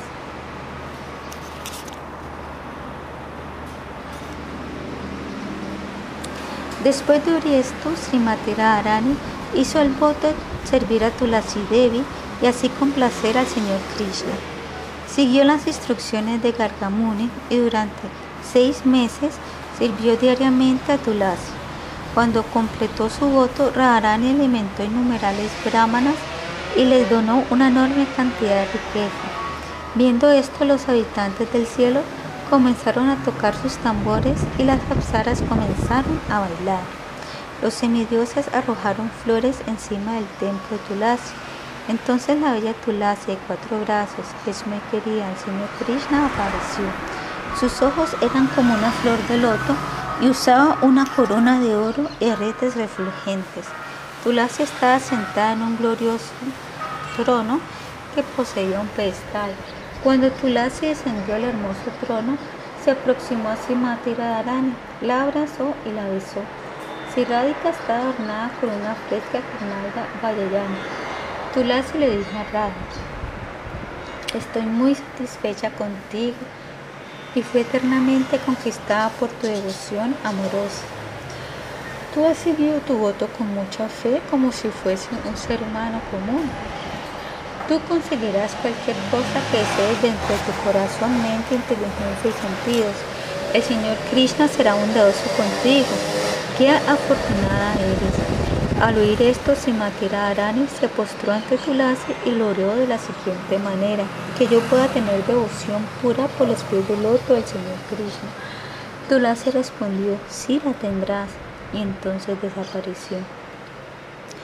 Radha, la hija del rey Brishabhanu, regresó a su casa sintiendo una inmensa felicidad en su corazón. Quien sea que escuche esta sorprendente narración acerca de Simati Radharani alcanzará riquezas, placer, virtud y la suprema meta espiritual de la vida, amor por el Señor Krishna. Brinda Devi de quien Tulasi Devi de cuatro brazos es su expansión en Vaikunta y la sagrada planta de Tulasi que es su expansión en el mundo material, reside en Goloka Vrindavana y está constantemente asistiendo a Simati Radharani en sus diversiones con su Krishna. En la madrugada, Devi se encarga de despertar a Radha y a Krishna, quienes duermen en los pequeños kunjas, áreas de bellos arbustos de los bosques con bastante prisa, Brinda Devi envía a la pareja de vuelta a sus respectivas casas en Antaprama, Krishna y Yavat, Radha. Brinda Devi hace esto antes que los parientes de Radha y Krishna puedan despertar al amanecer y descubrir que ellos habían pasado toda la noche afuera. Es Brinda Devi quien le entregó a Krishna las cartitas de amor, los aretes hechos a manos con flores y las guirnaldas. Después de bañarse en ríos de agua tan brillantes que derrotan el esplendor del oro y del relámpago, Brindadevi se viste con bellas ropas. Su rostro es extraordinariamente bello. Tiene una hermosa perla en la nariz y una maravillosa y dócil sonrisa se le dibuja en los labios, que son rojizos como la fruta misma, y entonces se ornamenta con joyas muy atractivas. Por la orden de Brindadevi, los bosques en donde Madhava disfruta sus patas tiempos son decorados con botones de flores y flores recién abiertas. Por su orden aparecen los venados, las abejas, la miel y otras cosas espléndidas. Ella es quien decide qué vientos deben soplar, qué flores deben abrirse y cuáles animales deben aparecer. Siempre que las gopis y Krishna juegan a Holi, tirándose aguas coloridas, Linda Baby es quien se encarga de vestirlos a todos con paños blancos y finos y también se encarga de ponerle guirnaldas. Entonces les da las jeringas, los colores, etc. Cuando Rai y Krishna juegan a los dados, Brinda Devi se pone al lado de Radha para ver que Krishna no haga trampa. Ella es quien lleva a Krishna y las gopis al Radha para que entren en el agua y uno a los otros se salpique esta sagrada agua del lado de Radharani. Cuando Radharani le gana a Krishna, en esta diversión brinda y otras asistentes gritan Jai Radhe y cuando Krishna gana, su bala y Mangala gritan Jai Krishna. Junto con sus muchas siervas, Brinda Devi, además de decorar el bosque, los pasatiempos, barren los caminos y las entradas de las caballas enjolladas que existen en las riberas del Radakunda. Ellas reciben con, rocían con aguas perfumadas este lugar y ponen flores aromáticas en las entradas o arcos de esta cabaña.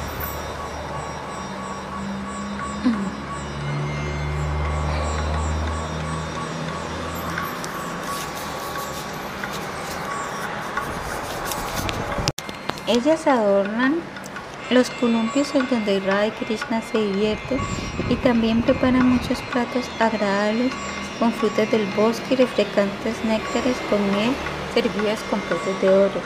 Cuando Radharani llega para divertirse, Brinda la acompaña y la lleva hacia un lugar combinado para el encuentro con Krishna.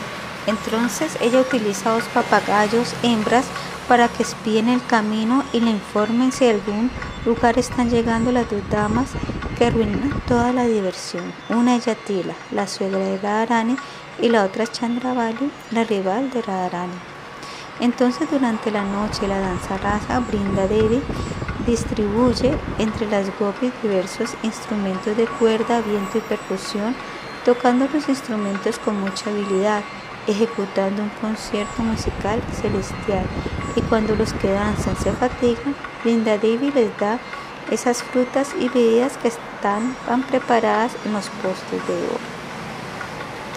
Cuando Sila Raghunatha Dasa Goswami oró desbordado por una gran inundación de amor y decorando el siempre floreciente bosque de Brindavana con muchas flores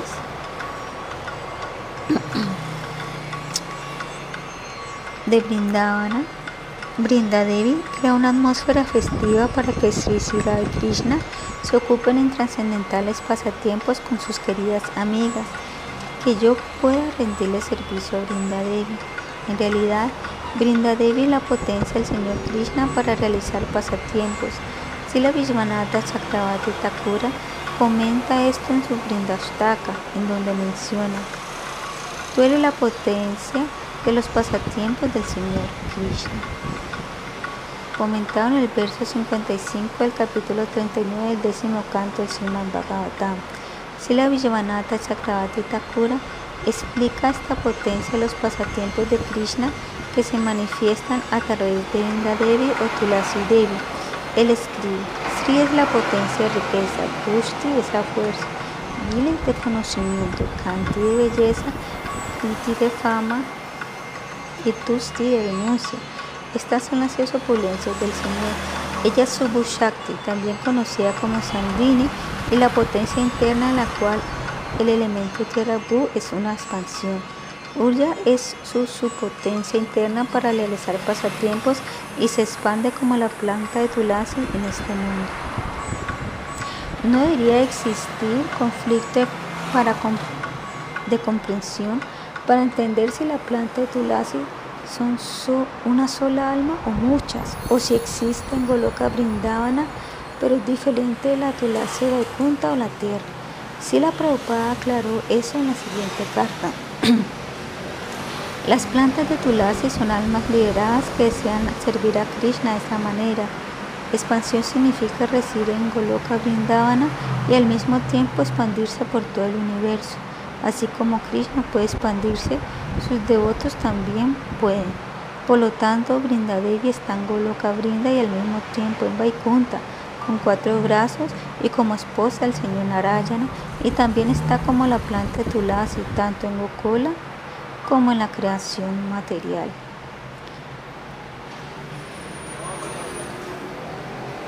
Los Shastras nos dicen que Krishna no acepta nada, ni alimentos, ni bebidas, ni abhisheka o baño si no le colocamos hojas de tulasi. Por eso existen cartas en donde si la Prabhupada pide que en cada preparación haya una hoja de tulasi. El Brihat Naradilla Purana explica esto del siguiente modo. Puya, baño y ofrendas de alimento y bebidas realizadas sin tulasi no pueden ser consideradas como puya, baño u ofrendas al Señor. El Señor no acepta ni bebe nada que no tenga tulasi y los acharyas como Shekara han escrito, el Señor no muestra el mínimo interés por ninguna de las 56 ofrendas y 36 curris si estos se ofrecen sin una hoja de tulasi. El Vayu Purana explica qué se debe hacer en algún día de emergencia en el cual no se encuentren disponibles hojas de tulasi.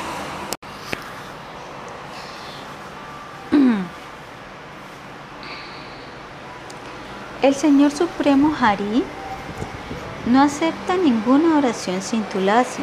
Por lo tanto, si no se pueden conseguir hojas de tulasi, se puede conseguir la madera de tulasi para tocar el cuerpo del Señor Supremo. Y si uno ni siquiera puede conseguir madera de tulasi, debe cantar el nombre de tulasi mientras adora al Señor Hari. Sila Prabhupada comentó una vez que Vishnu ama mucho las hojas de tulasi y que todas las deidades Vishnu Tattva requerían hojas de tulasi en gran cantidad. El mismo comentario hizo Sila Prabhupada cuando dijo en Isco que ahí se instalarían los gramas silas y que por eso los devotos deberían tener siempre hojas de tulasi. Sila Prabhupada también comentó que el señor Vishnu, a él le gustan las bananas de hojas de tulasi y que una hoja de tulasi mezclada con pulpa de sándalo y colocada a los pies del loto del Señor consistía en la adoración más elevada. Incluso una vez un devoto le envió a Prabhupada una hoja de tulasi, maprashada, que estaba untada con pulpa de sándalo y había sido ofrecida a los pies del loto de la deidad. Si la Prabhupada le agradeció, diciéndole que era el mejor regalo que uno puede recibir. Por recibir este regalo, escribió Sila Prabhupada, uno se libera de las reacciones pecaminosas y obtiene una oportunidad para ocuparse en el servicio devocional. Así Prabhupada exhibió su humildad. Sin embargo, Sila Prabhupada nos instruyó a nunca ofrecer hojas de tulasi a los pies de. Vishnu Tato son Sri Chaitanya Mahaprabhu, Nityananda Prabhu, Advaita Acharya Prabhu, Sri Narasimha Deva, Siva Rama, Sri Yaganata, Sri Ramachandra, Sri Lakshmana, Sri Krishna,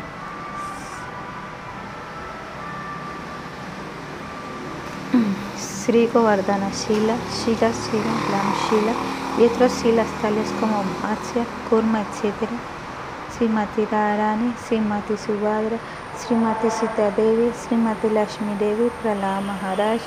Sri Hanumana, Gadara Prabhu, Sri Vasa Prabhu, no son Vishnu y por lo tanto no se le pueden colocar las hojas de tulasi a sus pies de loto ni poner guirnaldas de tulasi.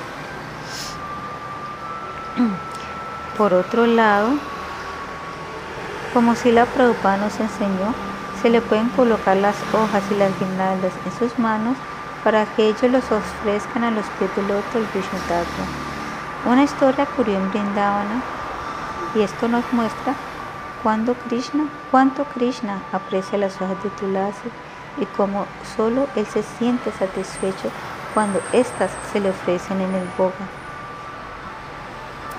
Se cuenta que cuando los vaqueros de Brindavana adoraron a la colina de Govardhana, le ofrecieron miles y miles de rasagulas, gulas, yumoyas, helados y puris. También le ofrecieron montañas de samosas, cachoris y pacoras. Habían preparado también arroz dulce, yogur y leche. En pocos minutos Krishna comió todo eso. Lagos y montañas de alimentos desaparecieron y todo acabó. Entonces Grigo Ardana comenzó a gritar con fuerza, añoren, añoren, traigan más, traigan más. Comprendiendo que no tenían nada más para ofrecer, los Brayavasis se preocuparon en su forma de vaquerito y con las manos juntas, en forma de oración, Krishna comenzó a orar a Giri Govardhana. Oh Giri Govardhana, somos vaqueros pobres, ¿de dónde vamos a conseguir más? ¿Cómo podremos ofrecerte más de aquello que ya te hemos ofrecido? Sin embargo, Giriraya Govardhana continuó gritando muy fuerte, añore, añore. Krishna de nuevo le dijo, nosotros juntamos todo lo que teníamos, lo trajimos y te lo ofrecimos para tu completo placer y satisfacción. Así, te adoramos de la forma más opulenta que pudimos. Por favor, acepta esto y permanece satisfecho, bendiciéndonos por nuestro esfuerzo. Entonces los brahmanas fueron a donde había una planta de tulasi y recogieron hojas tiernas. Ellas se lo ofrecieron y fue solo después de esta ofrenda de unas cuantas hojas de tulasi que Govardhana se sintió completamente satisfecho. Expresando su satisfacción, el señor Govardhana dijo, Tirtos men, Tirtos men, ahora estoy satisfecho. Entonces él devolvió todos los alimentos, incluyendo samosas, cachori, helados, jalaba, yogur, etc. Ahora todo era maja prashadam. Hemos visto así cómo es tan importante tener hojas de tulasi frescas y bonitas. Claro que según los sastras, incluso si se han recogido unos tres días atrás o si están secas, se le pueden ofrecer al Señor Ahora sabiendo cómo es de importante la adoración, devoción y servicio a la planta de Tulasi Devi, vamos a describir informaciones técnicas y prácticas para que los devotos sepan cómo cuidar a Tulasi en el servicio y la asociación cotidiana. Sirviendo a Tulasi Devi. Hay muchas instrucciones, tanto de las escrituras como también de Sila Prabhupada, que nos permitirán servir a Tulasi Devi sin cometer ofensas. De forma similar, saber cómo cuidarla de manera práctica, además de saber cómo relacionarnos con ella, será indispensable para satisfacer a Tulasi Devi y así la Prabhupada. En esta sección del libro trataremos de proporcionar la mejor y más completa información. Comenzaremos con los cuidados prácticos de Tulasi teniendo en cuenta la experiencia de los devotos argentinos que siempre han cuidado a Tulasi Devi, Jiva Goswami Prabhu y Guneshwara Prabhu. Jiva Goswami Prabhu. Tulasi es una planta que precisa tierra bien abonada con estiércol de vaca, libre de hierbas o insectos, aireada y mullida, suelta, poco. Tendrán mejor comprensión sobre este asunto aquellos que ya cultivan otras variedades de plantas. Deben procurarse publicaciones sobre cultivos o relacionarse con algún jardinero para manipular la tierra de la mejor manera. En una caja o lata de 30 por 30 centímetros más o menos, 10 o 12 centímetros de profundidad, se deben sembrar en la superficie 6 u 8 semillas de tulasi. Teniendo en cuenta que la semilla de tulasi es muy pequeña, un pellizco de tales semillas puede abarcar 50 o 100 de ellas, causando el nacimiento de todas ellas, en el caso de que sean frescas y fértiles. Esto causaría un disturbio debido a que requeriría bastante lugar, macetas para su trasplante, etc. Estando la tierra suelta y húmeda, al sembrar será suficiente un leve riego para que la semilla se introduzca en la tierra. Si temen que no ocurra, pueden esparcir 1 o 2 milímetros de tierra por encima y la germinación ocurrirá en un periodo aproximado de una semana. Recordemos que Prabhupada nos instruyó plantar en la primavera y no en épocas frías. Las plantas recién nacidas tienen sus dos primeras hojas en forma de corazón. En esta fase no es bueno que estén expuestas a pleno sol porque son muy delicadas, siendo mejor permitirle rayos solares filtrados a través de otras plantas o por tejidos negros para viveros. Es bueno que la tierra esté húmeda pero con un buen drenaje, para lo cual es apropiado haber colocado en el fondo de la meseta o almacido, esto antes de poner la tierra y plantar un canto rodado o trozo de ladrillo. Esto proveerá un fondo de drenaje. Cuando la planta tiene 6 u 8 hojas, 6 u 8 centímetros de altura, debe realizarse el trasplante. Si la siembra fue hecha manteniendo distancia entre las semillas, será sencillo extraer la plantita del almácigo semillero. Si se ha tomado el cuidado de no romper la raíz durante el trasplante, no existirán mayores problemas, incluso si la raíz queda expuesta. Claro que si uno ha hecho el almácigo el planteo de la semilla en aquellas mesetas plásticas o bolsitas de polietileno de unos 10 centímetros de circunferencia, se podrá extraer el plantín sin retirarlo de la tierra, lo que ofrece más seguridad. La maceta que recibe este plantín debe tener como mínimo capacidad para 10 litros, aunque deben ser resistentes para trasladarlas en los momentos de oración. Estas mesetas no deben ser muy pesadas. En estas mesetas de capacidad para 10 litros, Tulasi alcanza un porte de hasta 80 centímetros de altura y 50 60 centímetros de diámetro. En mesetas mayores su altura llega a un metro y su diámetro 80 centímetros y si se implanta directamente en la tierra puede llegar a unos 70 o unos 80 metros de altura. Esta siempre en tierra debe hacerse en lugares donde la temperatura no baje de 15 grados centígrados De lo contrario, debe hacerse en viveros con temperatura, corriente de aire y luz apropiados.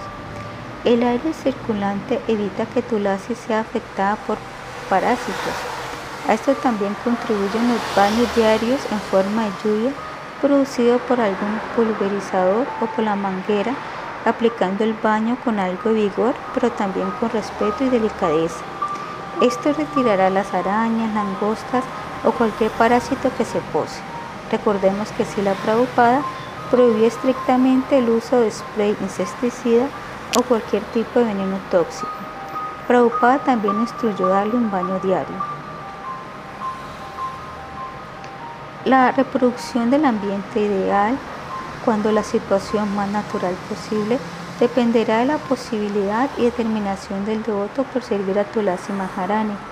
En el área de Buenos Aires, Uruguay, Chile, Puerto Alegre, Brasil e incluso en lugares como el estado de San Paulo, Brasil, los inviernos suelen registrar temperaturas inferiores a 0 grados, llegando a 5 grados bajo cero. Debido a esto es imposible mantener a Tulasi bella y verde durante el invierno si los viveros son precarios. Desde hace 18 años cultivo Tulasi Baby y en los últimos 12 lo he hecho sin interrupción.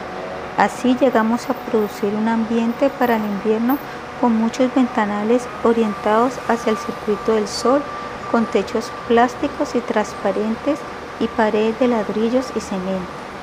Aunque construcciones de este tipo pueden parecer complicadas y caras, en beneficio de servir a Tulasi Devi por mucho tiempo, habrá de demostrar que valió la pena. En la actualidad estamos cuidando a la décima generación de Tulasis, que crecieron a partir de las mismas semillas y se fueron aclimatando con plantas de 3 o 4 años de edad. Cuando se realice el trasplante, se deben dejar las macetas al reparo, protegidas del sol, etc., por lo menos por una semana. Esto dará lugar a un enraizamiento normal. En la primavera, el verano y parte del otoño puede disponerse el trato especial que se realiza en invierno uno debe bañar a Tulasi Devi antes de que reciba los rayos del sol directamente.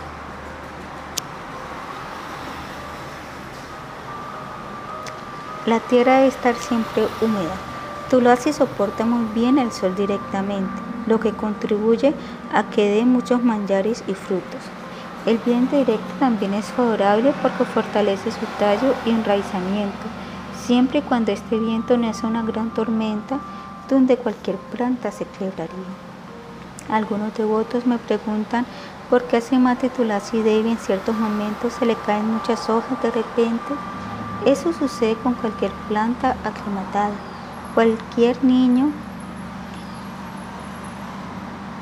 o entidad viviente criada libremente en la selva, montaña o playa sufrirá si es colocada en un pequeño departamento. Exactamente lo mismo pasa con las plantas. Cualquiera que haya querido una planta en interiores sabe que ponerla de súbito al pleno sol puede ser mortal. Y lo mismo ocurre con una planta que ha crecido y permanecido en la luz del sol y que de repente es colocada en un cuarto cerrado. E, ello es parte del proceso de aclimatización que también sucede cuando retiramos las plantas del pleno sol del verano hacia el vivero de invierno o viceversa. Entiendo que en cada zona dependerá de los devotos crear, durante su percepción directa de los factores climáticos, de la temperatura, la humedad, los vientos o plagas, los métodos necesarios para la manutención de Tulasi Maharani. En relación con el tratamiento de las plagas, debería ser suficiente la oración, el sol, el aire, la luz y baños constantes y minuciosos que abarquen la planta con sus partes en su totalidad si es necesario, debe usarse un algodón húmedo para retirar la plaga en particular, tratando de limpiar perfectamente la zona afectada. Y si hay otras plantas en el lugar que no sean tulasi y están afectadas con plaga, retirarlas. En lo personal, nunca tuve que limpiarlas de ninguna plaga, con excepción de alguna arañita. Guneshwara Prabhu aunque he cuidado a Tulasi desde 1975, debo reconocer que he aprendido más con mis errores que con mi conocimiento de plantas. Lo que Jiva Goswami Prabhu ha explicado prácticamente deja claro lo que se debe hacer, aunque me gustaría comentar algunas cosas. Las tierras negras que se compran en las tiendas no son siempre las mejores. He visto Tulasi rechazar esa tierra y después crecer bien cuando son trasplantadas a una tierra recogida en el campo, pero muy bien abonada con mucho estiércol de vaca bien seco. 50% de tierra y 50% de estiércol de vaca seco y 25% de arena sin sal, bien abonada con mucho estiércol y 25 de arena sin sal de río. Me han parecido la mejor combinación. Después de cada mes le sacaba de la meseta unos 2 centímetros esa tierra de la superficie y la reemplazaba con estiércol de vaca bien seco. La falta de estiércol se manifiesta en hojas amarillas. Claro que esta decoloración puede ocurrir por otras causas, pero la falta de nitrógeno, el cual es suplido por el estiércol, es una de ellas. La tierra bien airada es ideal y no se debe permitir que la superficie de la tierra en la meseta se ponga dura. Siempre hay que aflojarla para que tu respire bien. Si al trasplantarla las raíces superiores que están en la superficie de la tierra quedan expuestas a la intemperie, ocurrirá la oxidación de sus hojas. Por eso, vea que al trasplantarla la meseta sea más alta que el platino. Otra cosa que vi a Tulasi que vi que a Tulasi no le gusta es crecer en una meseta de turfa que en Brasil se conoce como shakshim. Aunque al principio parezca crecer bien, después no se desarrolla con hojas tan verdes, bonitas, suaves. He trasplantado tulasis medianas que tenían casi un año sacándolas de esta meseta de turfa y he observado una agradable mejoría. En la primavera y el verano, si la tierra está siempre rica en nitrógeno y recibe suficiente luz del sol, agua, viento, etc., no habría ningún motivo para preocuparse. Realmente plantar y cuidar a Tulasi en una época del año es algo muy meritorio. Podemos sin embargo afirmar que alguien cuida realmente bien de Tulasi cuando ella soporta el invierno sin sufrir. Tal vez ella no crezca en el invierno, pero por lo menos no debe sufrir caída de hojas, etc. Lógicamente, una Tulasi joven con menos de dos años no sufrirá tanto en el invierno como una con más tiempo. Lo esencial es que uno esté atento con la temperatura. Disponiendo de un termómetro de ambiente, uno debe ver que la temperatura durante el invierno no baje de 16 a 18 grados. Esto me lo dijo ya Goswami Prabhu también dijo que Tulasi se resfría. Por eso, devotas con experiencia en los Estados Unidos nos aconsejan regar a Tulasi por por lo menos en el invierno con agua tibia. En Brasil la conseguimos proteger del frío en este último año gracias a los consejos de Jiva Goswami Prabhu, pero porque el vivero era muy pequeño y de plástico. La humedad también aumentó. Esto con un estiércol que no estaba completamente seco causó que algunas hojas comenzaran a mostrar manchas marrones en las puntas. Así que antes de trasplantar una tulasi, vea que la tierra esté bien preparada con un estiércol muy seco y que no haya exceso ni riego ni humedad en el ambiente, el cual debe tener una ventilación. Si la preocupada nos advirtió que el riego no debería ser en exceso. También nos dijo que deberíamos protegerlas cuando recién nacidas de los pájaros. Nos prohibió estrictamente usar insecticidas para convertir pulgones y otra plaga Dijo que baños diarios serían suficientes. Dijo también que no deberíamos pisar en la sombra de tulasi, hacer té con sus hojas o darle plantas de tulasi a los invitados. Si ellos desean, podían obtener semillas con los devotos y plantar. Si la Prabhupada prohibió que podásemos las razas de tulasi para replantarlas o hacer algo así. Cuando un devoto le dijo si podíamos cortar las ramas ya muertas, Prabhupada dijo, sí, pero ¿cuál es el beneficio? Una vez le preguntaron si se podía usar tijeras para cortar las manjares, él respondió, usa el sentido común y si no lo tienes, Pregúntale a alguien que lo tenga.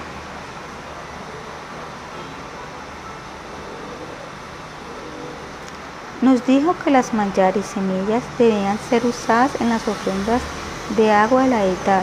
Cuando le preguntaron si las hojas de tulasi de las casas de los grijastas podían ser ofrecidas a la edad del templo de la casa, Prabhupada dijo, deben ofrecer a la edad.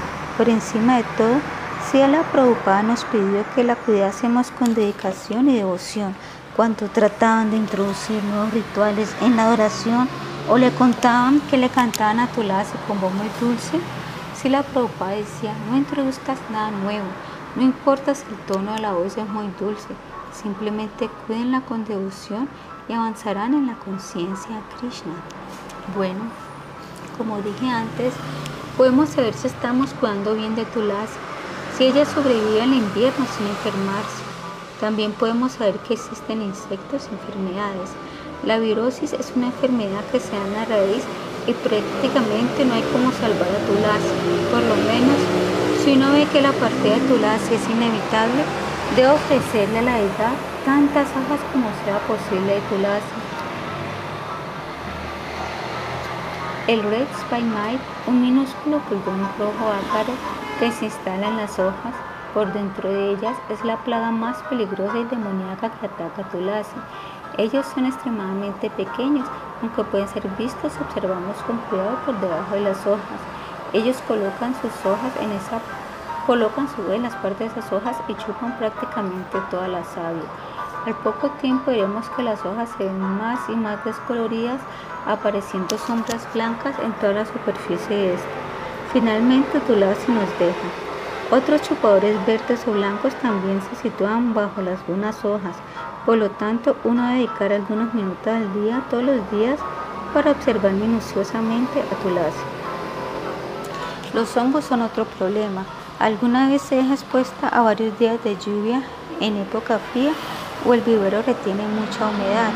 No hay buen drenaje de la maceta o se encharca la tierra debido a muchas lluvias. Entonces veremos manchas marrones oscuras en diversas hojas, principalmente en las puntas. Aunque el sulfato de cobre sea un producto preventivo para esto, la mejor manera de prevenirlo es no tener que recurrir a ninguna sustancia química. Proveerle drenaje, proveerle suficiente luz, viento controlar el agua, la humedad, la lluvia, el drenaje, etc. es la mejor prevención. En relación con el drenaje, la tierra, he tenido una experiencia, aunque no es muy buena, espero que sirva para los demás. Una vez trasplanté una tulasi que contenía gran cantidad de humus, dos partes de humo y una de tierra. Yo pensaba que sería bueno para Tulasi tener tanta materia orgánica, sin embargo, algún tiempo después, sus hojas comenzaron a inclinarse hacia abajo, mostrándonos que en poco tiempo se iría. Ni siquiera los brotes nuevos u hojas nuevas estaban erguidas apuntando hacia el cielo. En esos días estaba visitando Nova Gokula, un ingeniero agrónomo que les da asistencia a los agricultores de esa finca. Le pedí que viese a Tulasi. Cuando tocó la tierra, me mostró que estaba muy pastosa, nada porosa.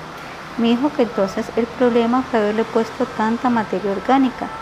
Lo ideal, me explicó, es poner una parte de arena gruesa, una parte de humos o estiernos de vaca y una parte de tierra buena. Esto evita que tu lace se sienta sin aire. Similarmente, una vez usé bastante estiércol de vaca bien seco y trasplanté las pequeñas plantillas de tulasi en bolsas de plástico especial para viveros. Son unas bolsas negras con algunos pequeños orificios en la parte inferior que se usan para reproducir árboles y dejarlos mientras son pequeños en los viveros. Lo que ocurrió fue que, de alguna manera, cuando regaba Tulasi, el agua inmediatamente salía por los orificios que están en la base de las bolsas plásticas. Yo pensaba que eso se debía a que Tulasi no estaba necesitando más agua y que por eso la rechazaba, pero después vi que la planta no estaba bien. Cuando decidí inspeccionar mejor la bolsa de plástico, descubrí que la parte de abajo de la tierra que está en contacto directo con la bolsa, la cual a su vez recibía sol directo, estaba seca y dura, o sea que el agua que yo colocaba, aunque en abundante cantidad, ni la estaba humedeciendo apropiadamente.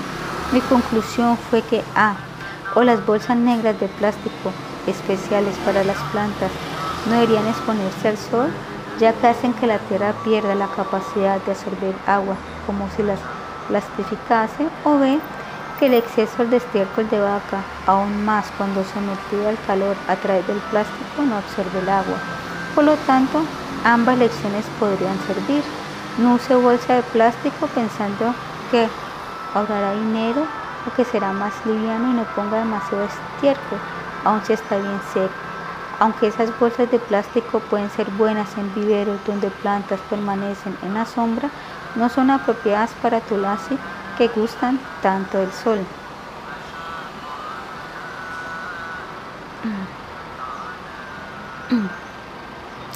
Hay otros bichitos que se pegan del tallo y son como unas pequeñas bolitas marrones con una cascarita.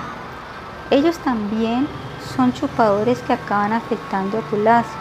Y finalmente, para mantener a tu lazo con buena salud y fuerte, debemos evitar que la planta esté constantemente produciendo semillas manjaris. Las manjaris no deben secarse en la planta. Cuando aún están tiernas y acaban de aparecer, las florecitas violetas en el caso de Siamatulasi y blancas si son Ramatulasi, debemos cortarlas junto con las hojas que estén inmediatamente abajo de las manjaris. Estas se afirman en el Chaitanya Charitamrita Adilila 6297. Con fe y amor, tú debes ofrecer ocho tiernas flores de tulasi, cada una con dos hojas de tulasi, una a cada lado de la flor. El verso anterior muestra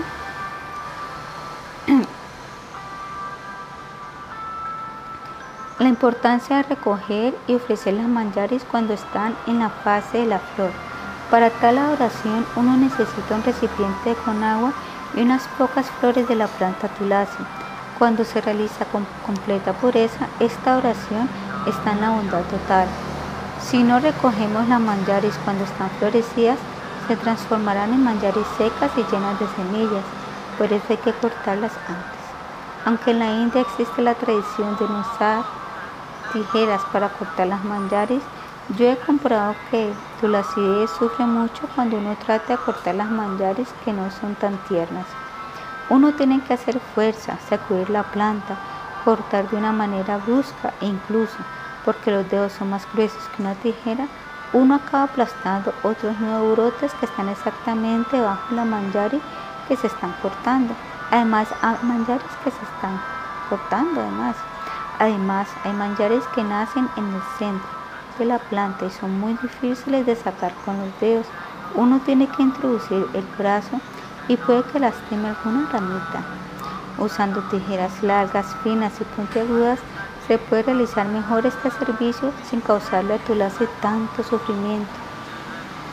Una vez Villadevidasi le preguntó a Sila si podíamos utilizar tijeras para cortar los manjares y Prabhupada le respondió, usa el sentido común y si no tiene sentido común, pregúntele a alguien que lo tenga.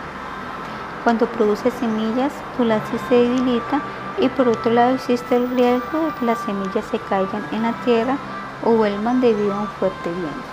Entonces comenzará a nacer tulaces por todas partes y tal vez uno no tenga lugar, macetas, dinero y tiempo suficiente para cuidar de tantas tulaces. Entonces la peor idea que se le puede ocurrir a uno es pensar que pueden simplemente enterrar esas pequeñas tulaces recién nacidas. Si la Prabhupada nos advirtió que debemos de cometer esa ofensa.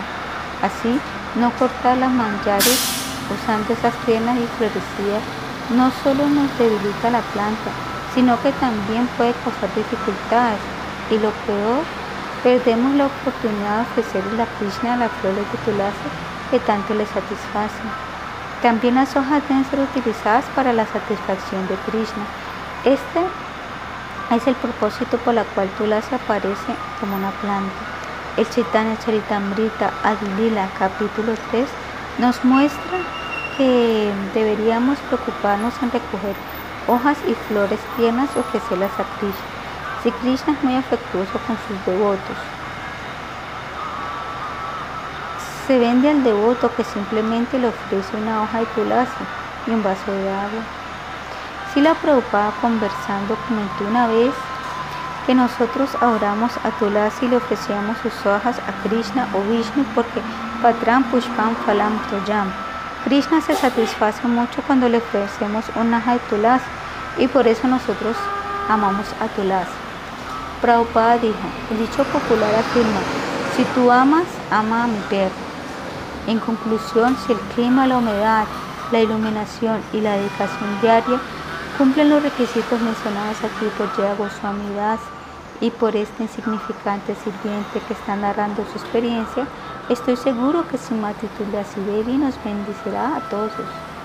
Sin embargo, recordemos que como si la Prabhupada afirma, Tulasi Devi solo crece en los lugares donde hay devoción por Cristo. Por lo tanto, los factores materiales son indispensables. Al mismo tiempo, uno debe sentir la devoción y preocupación por ver que Tulasi está bien Solo entonces Krishna le dará al devoto la inteligencia necesaria para mantenerse en el servicio a Tulasi Devi, facilitándole las condiciones para que ella siempre esté satisfecha, cómoda y saludable. Es importante que antes de plantar a Tulasi Devi, el devoto o devota sepa qué es lo que pretende hacer. Si tan solo quiere adorar a Tulasi para volverse más consciente de Krishna, entonces una planta será suficiente. No precisa tener más que una. Si tiene una deidad en casa, tal como un Shalagrama Shila o Govardhana Shila, entonces dos o tres plantas de tulasi serán suficientes para disponer de hojas y manjares para la oración. Uno debería sembrar varias plantas de tulasi cuando tiene como servicio proveer hojas de tulasi para el programa de oración oficial del Templo Vishnu. En este caso precisará, varias hojas para el baño de la edad, las ofrendas, los vasos con agua, las ceremonias de Visheka y las guirnaldas con hojas y flores, las cuales satisfacen mucho a Cristo. Si un devoto cultiva tulasi como servicio para un templo en particular, se justifica que tenga que cuidar bastantes plantas. Caso contrario, es mejor tener solo una planta y cuidarla con atención. Si uno tiene muchas plantas, tendrá que dedicarse bastante tiempo para cortar las manjares especialmente en el verano, y tal vez uno no tenga ese tiempo debido a que sus deberes sean otros. Y si no corta las manjares durante el verano, las semillas brotarán en todos lados debido a que el viento las lleva. Esto solo complicará más y más las situaciones. Claro que si uno cuida Tulasi como su servicio para preocupar, entonces tendrá tiempo disponible para cortar las manjares. E incluso si nacen algunas tulases sin haberlo planeado, uno sabrá aprovecharlas, enviarlas a otros collares de Tulasi y otros templos, hacer viveros, etc. Aunque he escrito todo esto, quiero decirles que nunca he sido tan bueno para cuidar de Tulasi Devi, porque no había otros devotos para plantar y cuidarla. He aceptado ese servicio por años, desde que tenía pocos días de yo. Sin embargo, como comenté al principio, mucho la permití errando pensando que Tulasi soportaría frío, que no precisaría tanta atención, dedicación, viveros, etc. Espero que otros devotos aprovechen esta experiencia y solo desean plantar Tulasi si van a protegerla adecuadamente, tal como se ha escrito aquí. Para terminar, sugiero que los devotos o devotas que cuiden de Tulasi Devi mantengan contacto con una devota de los ángeles llamado Ishana Devi Das ella es PhD en botánica y cuida muy bien de Tulasi allí. Hare Krishna. Después de ver hoy algunos consejos prácticos para criar con Tulasi Devi, aprendamos otras instrucciones de los Shastras que nos enseñan acerca de Tulasi. Cuando uno se decía colectar hojas y flores, debe estar limpio. El Valle Purana comenta sobre esto lo siguiente. Una persona que recoge una persona que recoge hojas de tulasi sin haberse bañado después de realizar la oración es un ofensor y todas sus actividades se vuelven inútiles. Govindadasi nos ha dicho que no se deben recoger hojas de tulasi antes de aparecer la luz del día y después de la puesta del sol cuando está oscureciendo. En el Bhagavad Gita, al describir el Bhakti Yoga en la etapa de sadhana, si la Prabhupada dice que uno adelantarse temprano bañarse, asistir al mangalarate, cocinar para la deidad y recoger flores y también hojas de tulasi para la oración de la deidad. Si la Prabhupada nos ha dicho que en cada plato de cada ofrenda debe haber una hoja de tulasi, por lo tanto debemos recoger las suficientes. Al recogerlas, cortarlas, debemos tener mucho cuidado y no lastimar las puntas de las ramitas de tulasi y debemos aplaudir tres veces antes de hacerlo. En el Vishnu Smriti se explica este asunto.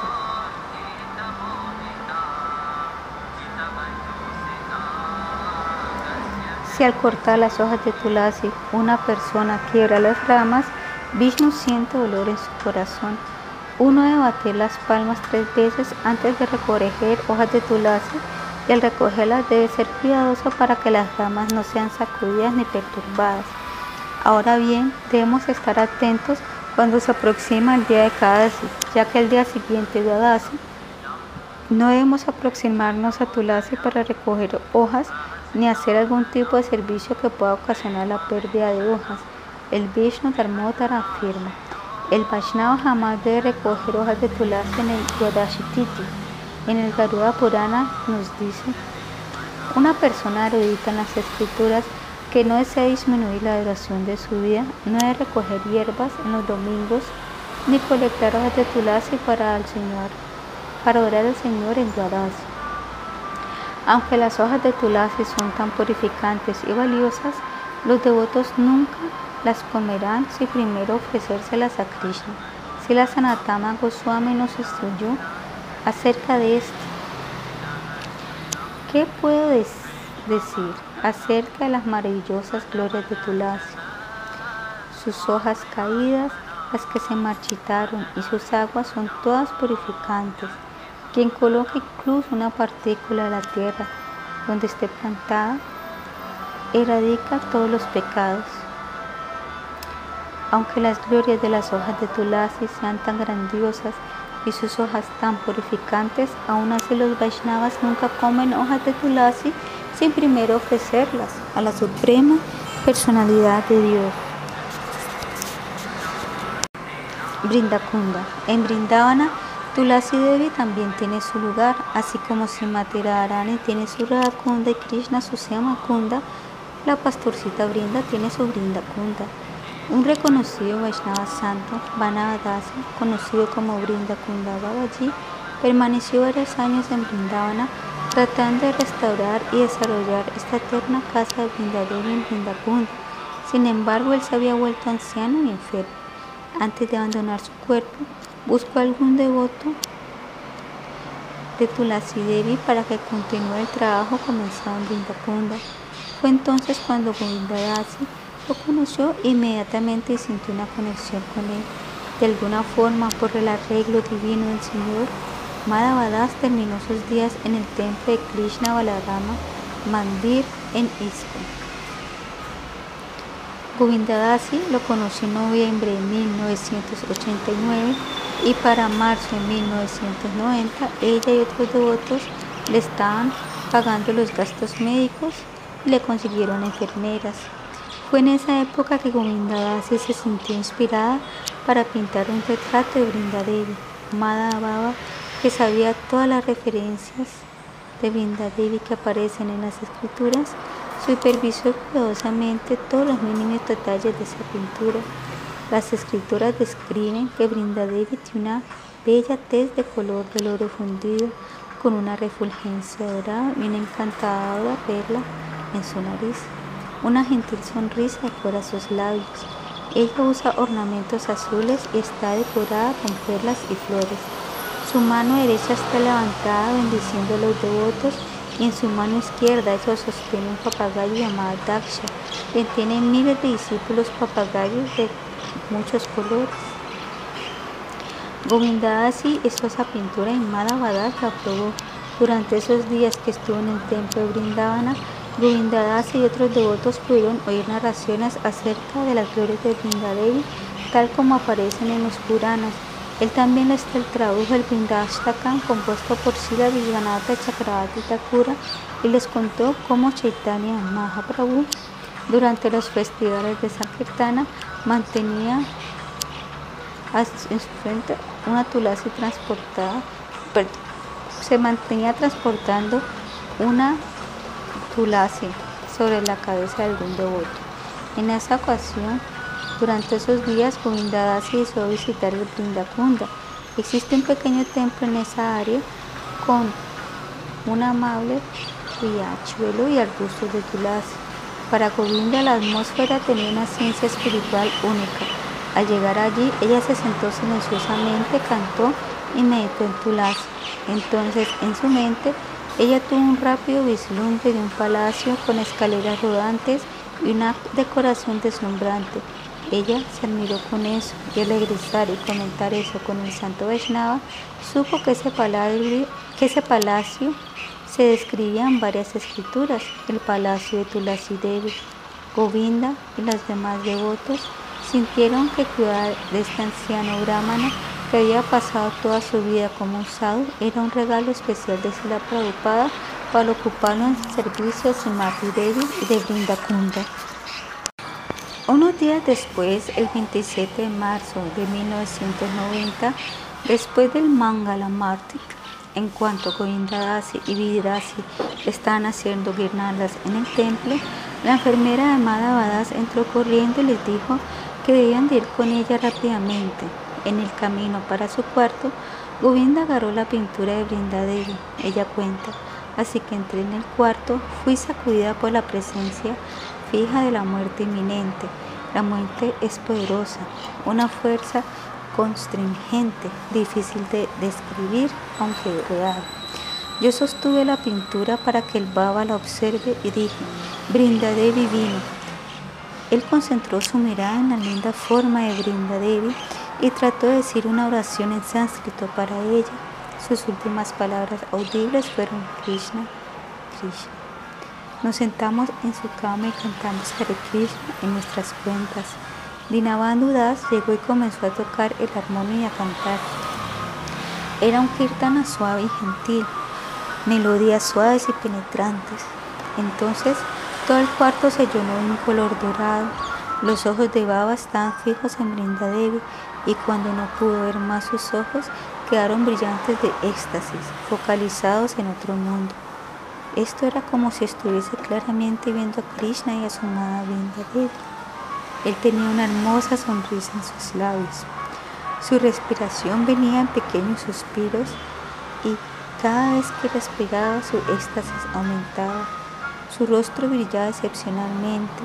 Este era un momento de gran admiración y éxtasis. Estábamos viendo partir a un alma divina al reino de Goloka y nosotros lloramos de alegría. Govinda Das comentó cómo lo que para muchos sería un momento de temor y ansiedad, para este santo Vaishnava asistente de Brindadevi en Brindakunda era el momento esperado para entrar enamorada de Brindadevi y eternamente servirla allí a esa divina vaquerita. Madhavas Baba dejó el lugar de Brindadevi, Brindakunda, en las manos de los devotos de Isco. Ellos le prometieron que cercarían el lugar y juntarían fondos para acabar con, para terminar el trabajo de restauración. Hoy en día ello está llevándose a cabo y Govinda se lo está supervisando. Ahora escribiremos la canción de. Ahora escribiremos la canción que Madhava Das Babaji le enseñó a las devotas y devotos que lo atendieron antes de que abandonase el mundo material. También incluiremos otros mantras como el Tulasi estaba. Se dice que quien lo cante en la noche del Dwadasi permanezca despierto, verá que sus deseos egoístas, independientes del Señor Krishna, se desvanecen gradualmente y él nunca perderá la asociación de los santos devotos del Señor Krishna. Mantras y canciones glorificando a Tulasi Devi. Sri Brinda Ashtaka, ocho oraciones que glorifican a Brinda Devi. Un poema de Sila Vishwanatha Chakravati Thakura que puede ser cantado con la misma melodía que el Guru Astaka escrito por el mismo Acharya Vaishnava. Oh Brinda, tú eres bañada por ríos cuyo esplendor derrota al oro, al del relámpago y al de la flor champaca. Tus espléndidas vestimentas son amigas de la flor manduca. Yo me postro a tus pies de loto. Tu rostro es tan bellísimo, con una perla adornando la punta de tu nariz y una dulce y maravillosa sonrisa en tus labios, los cuales son como la fruta vino. Estás adornada con bellísimas joyas, oh brinda, me postro ante tus pies de loto. Rada, la hija del rey Prisabano, puso bajo tu tutela la auspiciosa y opulenta morada de Vrindavana, la cual es la joya máxima entre todos los planetas Vaikunta. Oh Brinda, me posto ante tus pies de loto. Por tu orden, los bosques en donde Madhava disfruta pasatiempos están espléndidamente decorados con flores desarrollantes abriéndose abejorros, venados, nieve y otras cosas, oh bríndame postro ante tus pies de loto. La ansiosa y joven pareja divina disfruta la perfección de los pasatiempos trascendentales en el bosque, gracias a que tú eres la mensajera de ellos. Oh brinda, me postro ante tus pies de loto. Por tu misericordia, las personas obtienen residencia en Brindavana así como también el deseo de servir a los pies del otro, de tus señores y de asistir en la danza rasa. Oh brinda, me postro ante tus pies del otro.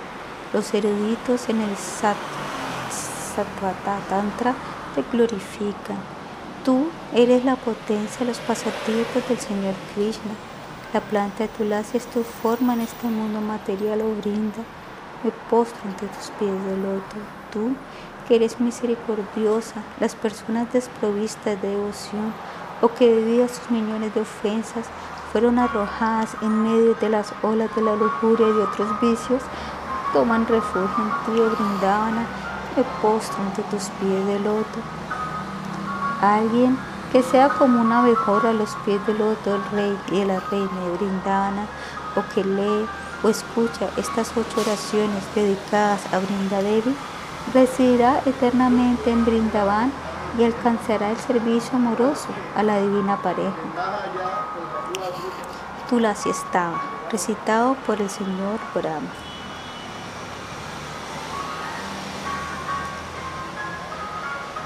Los ocho nombres de Tulasi Devi, Brindavan, aquella que por primera vez se manifestó en Brindavana, Brinda, la diosa de todas las plantas y árboles, Vishvapujita, adorada por todo el universo. Pushpashara, la más elevada de todas las flores, sin la cual a Krishna no le gusta observar otras flores. Nandini, por verla los devotos obtienen felicidad ilimitada. Krishna Jivani, la vida de Krishna. Vishva Pavani, quien purifica los tres mundos. Tulasi, quien no tiene comparación. Sri Tulasi Kirtana. Oh Tulasi, la Madre Krishna, repetidas veces me postro ante ti, deseo obtener el servicio de Radha Krishna. Quien sea que se refugie en ti tendrá sus deseos satisfechos. Otorgándole tu misericordia, haces que esa persona se vuelva residente de Brindavana. Deseo que también me concedas una residencia en los placenteros bosques de Sri Vrindavana y de esa manera con mi visión Siempre apreciaré los bellos pasatiempos de Radha Krishna. Te imploro para que hagas de mí un seguidor de las doncellas que son vaqueritas en Braya. Por favor, concédeme el privilegio de servicio devocional y haz de mí tu propia sirvienta. Este caídísimo y bajo sirviente de Krishna ahora, que yo siempre nade en el amor de Shira Govinda. Situlasi Arati por Chandrashekara Kavi. Oh Tulasi Maharani, oh Brinda, oh Madre de la Devoción, oh Narayana, te ofrezco mis reverencias repetidas veces. Viéndote tan solo tocándote, todos los pecados son destruidos. Tus glorias son descritas en los Vedas y en los Puranas. Tus hojas y suaves manjaris se entrelazan a los pies de Narayana. Oh bendita Madre Tulasi, realizaste austeridades exitosamente y de esa manera te volviste la principal consorte y reina de Sri Shalagrama Shila. Tú derramas una lluvia de misericordia sobre aquel que te ofrece un poco de incienso, una lamparita de ghee, naivedya, alimento y arati, otorgándoles alegría. El Señor no se interesa ni un poco por alguna de las 56 variedades de alimentos cocinados, arroces, dales, vegetales, etc., ni por los 36 diferentes preparaciones condimentadas, chuni, rata, picoles, etc., si son ofrecidos en una hoja de tulasi. El señor Shiva, Sukadeva Goswami, Dervasanaradi y todos los llanes y grandes mundos sabios liderados por el señor Brahma te están circunvalando.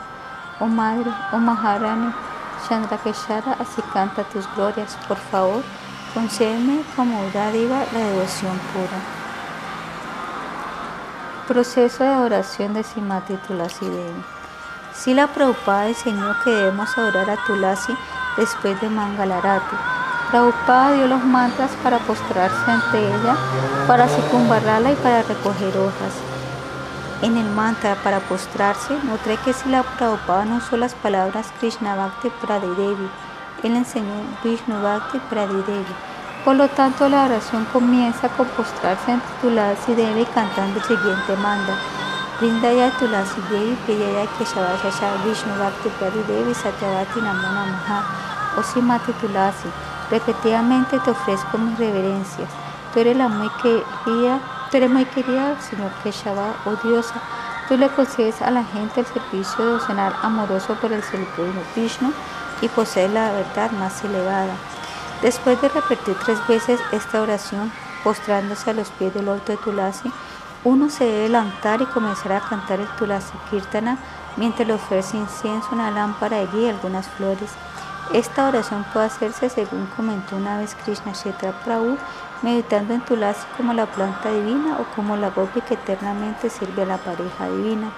Uno puede girar cada uno de estos tres artículos siete veces alrededor de la planta de Tulasi o puede ofrecer los artículos como se le ofrecen a las deidades en los altares o así la El. Para orar de esta manera, uno gira el incienso siete veces alrededor de Tulasi y lo mismo lo hará con una flor. Sin embargo, antes de ofrecer la flor, cuando ofrezca la lámpara de Giri, debe ofrecerla cuando dando cuatro vueltas a los pies del otro de Tulasi, dos vueltas al área del abdomen, tres vueltas alrededor de su rostro y finalmente siete vueltas alrededor de todo el cuerpo de Tulasi Devi. Cuando acaba el Tulasi Kirtana y los devotos comienzan a circunvalarla, deben cantar el siguiente mantra por Sila Prabhupada. Yani Kani Chapapani Brahma Cha. Tani Tani Pranasyanti Pradakshina. Al circunvalar a Simatera Tulasi Devi, todos los pecados que alguien puede haber cometido, incluyendo el de matar a un brahmana, son destruidos a cada paso. Después de circunvalar a Tulasi Devi algunas veces, los devotos se purifican las manos con el agua del Panchapatra y entonces humedecen su tierra con algunas gotitas de agua del mismo y de otro Panchapatra. Finalmente, cuando todos los devotos y devotas han tenido la oportunidad de regar a Tulasi Devi, se postran nuevamente y recitan el mantra de ofrecer reverencias a Tulasi Devi. Entonces Tulasi permanece en el centro de la sala que ocupa para cantar la yapa, ya que eso le da una oportunidad a los devotos de continuar circunvalándola y librarse más y más de las reacciones de sus pecados anteriores, lo cual es indispensable para alcanzar el servicio devocional. Después de que la deidad en el altar ha recibido su baño y el charanambrita está listo, así como también otras flores Mahaprashan de la deidad están disponibles, puede comenzar otra oración complementaria. Esta forma de oración no fue enseñada por Sila Prabhupada, inclusive cuando una devota llamada Vidyadasi le pidió permiso a Sila Prabhupada en 1976 para introducir algunos mantras de esta oración que vamos a explicar ahora la Prabhupada le respondió, no introduzcas nada nuevo, simplemente sírvela con devoción. Sin embargo, antes de partir, la Prabhupada autorizó a algunos devotos mayores a buscar más sobre la oración realizada por los Vaishnavas según la tradición. Y así, en los libros que fueron publicados por una comisión del GBC de ISCO, Aparece el siguiente proceso de oración para Tulasi Devi. Durante la mañana, después de haber adorado a las deidades, el puyari debe realizar esta oración. Deberá tener en sus manos una bandeja con los siguientes productos.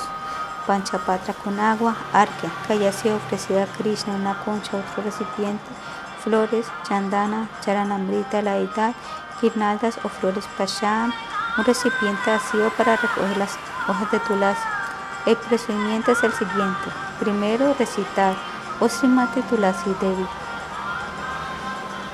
Tú fuiste anteriormente creada por los semidioses y orada tanto por ellos como por los demonios.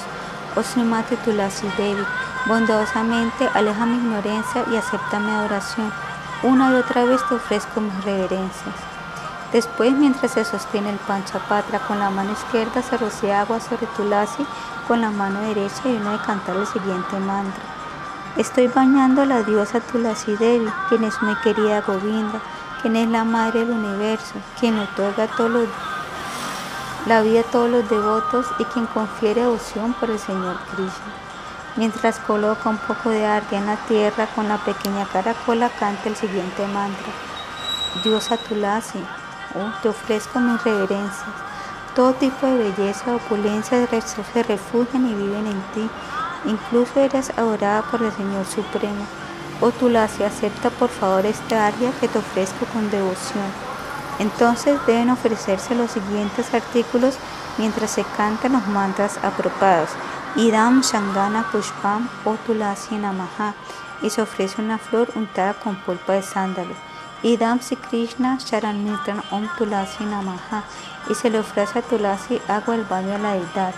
dan Mahaprashad Nirmalyadikam Sarvam o Tulasi Namaha. Con este mantra se le ofrece a Tulasi Devi las flores y guirnaldas prasadas del Señor. Idam Achamaniyam o Tulasi Namaha. Ofrézcanle la Vachamana a Tulasi Devi. Entonces, después de ofrecer todos estos artículos, recite la siguiente oración. Mahaprada Janani Sarva Sabhavya Vardini Adividati Harinityam Tulasitvam Namashrute Oh Tulasi Devi, repetidamente te ofrezco mis reverencias.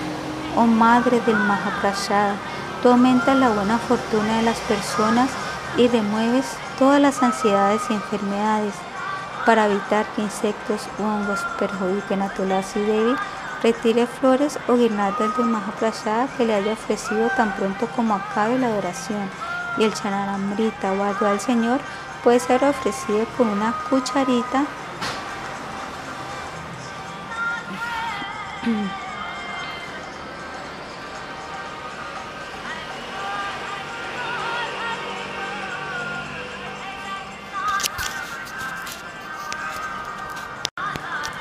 y ponerlo después en otro recipiente sin verterlo en la tierra. Ahora ofrezca reverencias a Tulasi Devi recitando el Tulasi Pranama Mantra. O brinda ya el Tulasi Devi, Priyayai Keshavada Sasha, Vishnu Bhakti Purade Devi Satyavati Namo Namaha. Después, con su mano derecha, cuidadosamente corto retire hojas de Tulasi o suaves tiernas, Tulasi Manjaris junto con sus tiernos y pequeños tallos.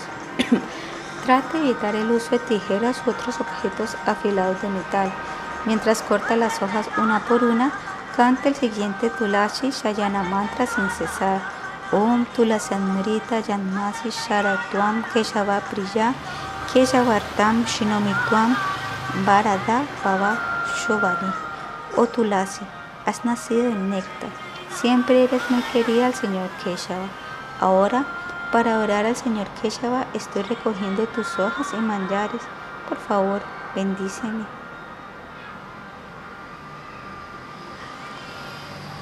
Después de recoger hojas de tulasi, recite el mantra para suplicar perdón. Shana Foba Dukham Sha Yahirdi Tava Vartate Tua Shamsha Yagan Mataha Brinda Devi Namastute. Oh Tulasi Devi, oh Madre del Universo, te ofrezco mis respetuosas reverencias. Si al recoger tus hojas y manjares te causa algún sufrimiento, ten la bondad de perdonarme. No retire hojas de la planta tulasi en la madrugada antes del amanecer, ni tampoco después de que el sol se haya ocultado y ya esté oscuro. Y recuerde, jamás retire hojas sin duadarse. Si tiene hojas secas porque fueron cortadas el día anterior, puede ofrecerlas de todo modo. Fin.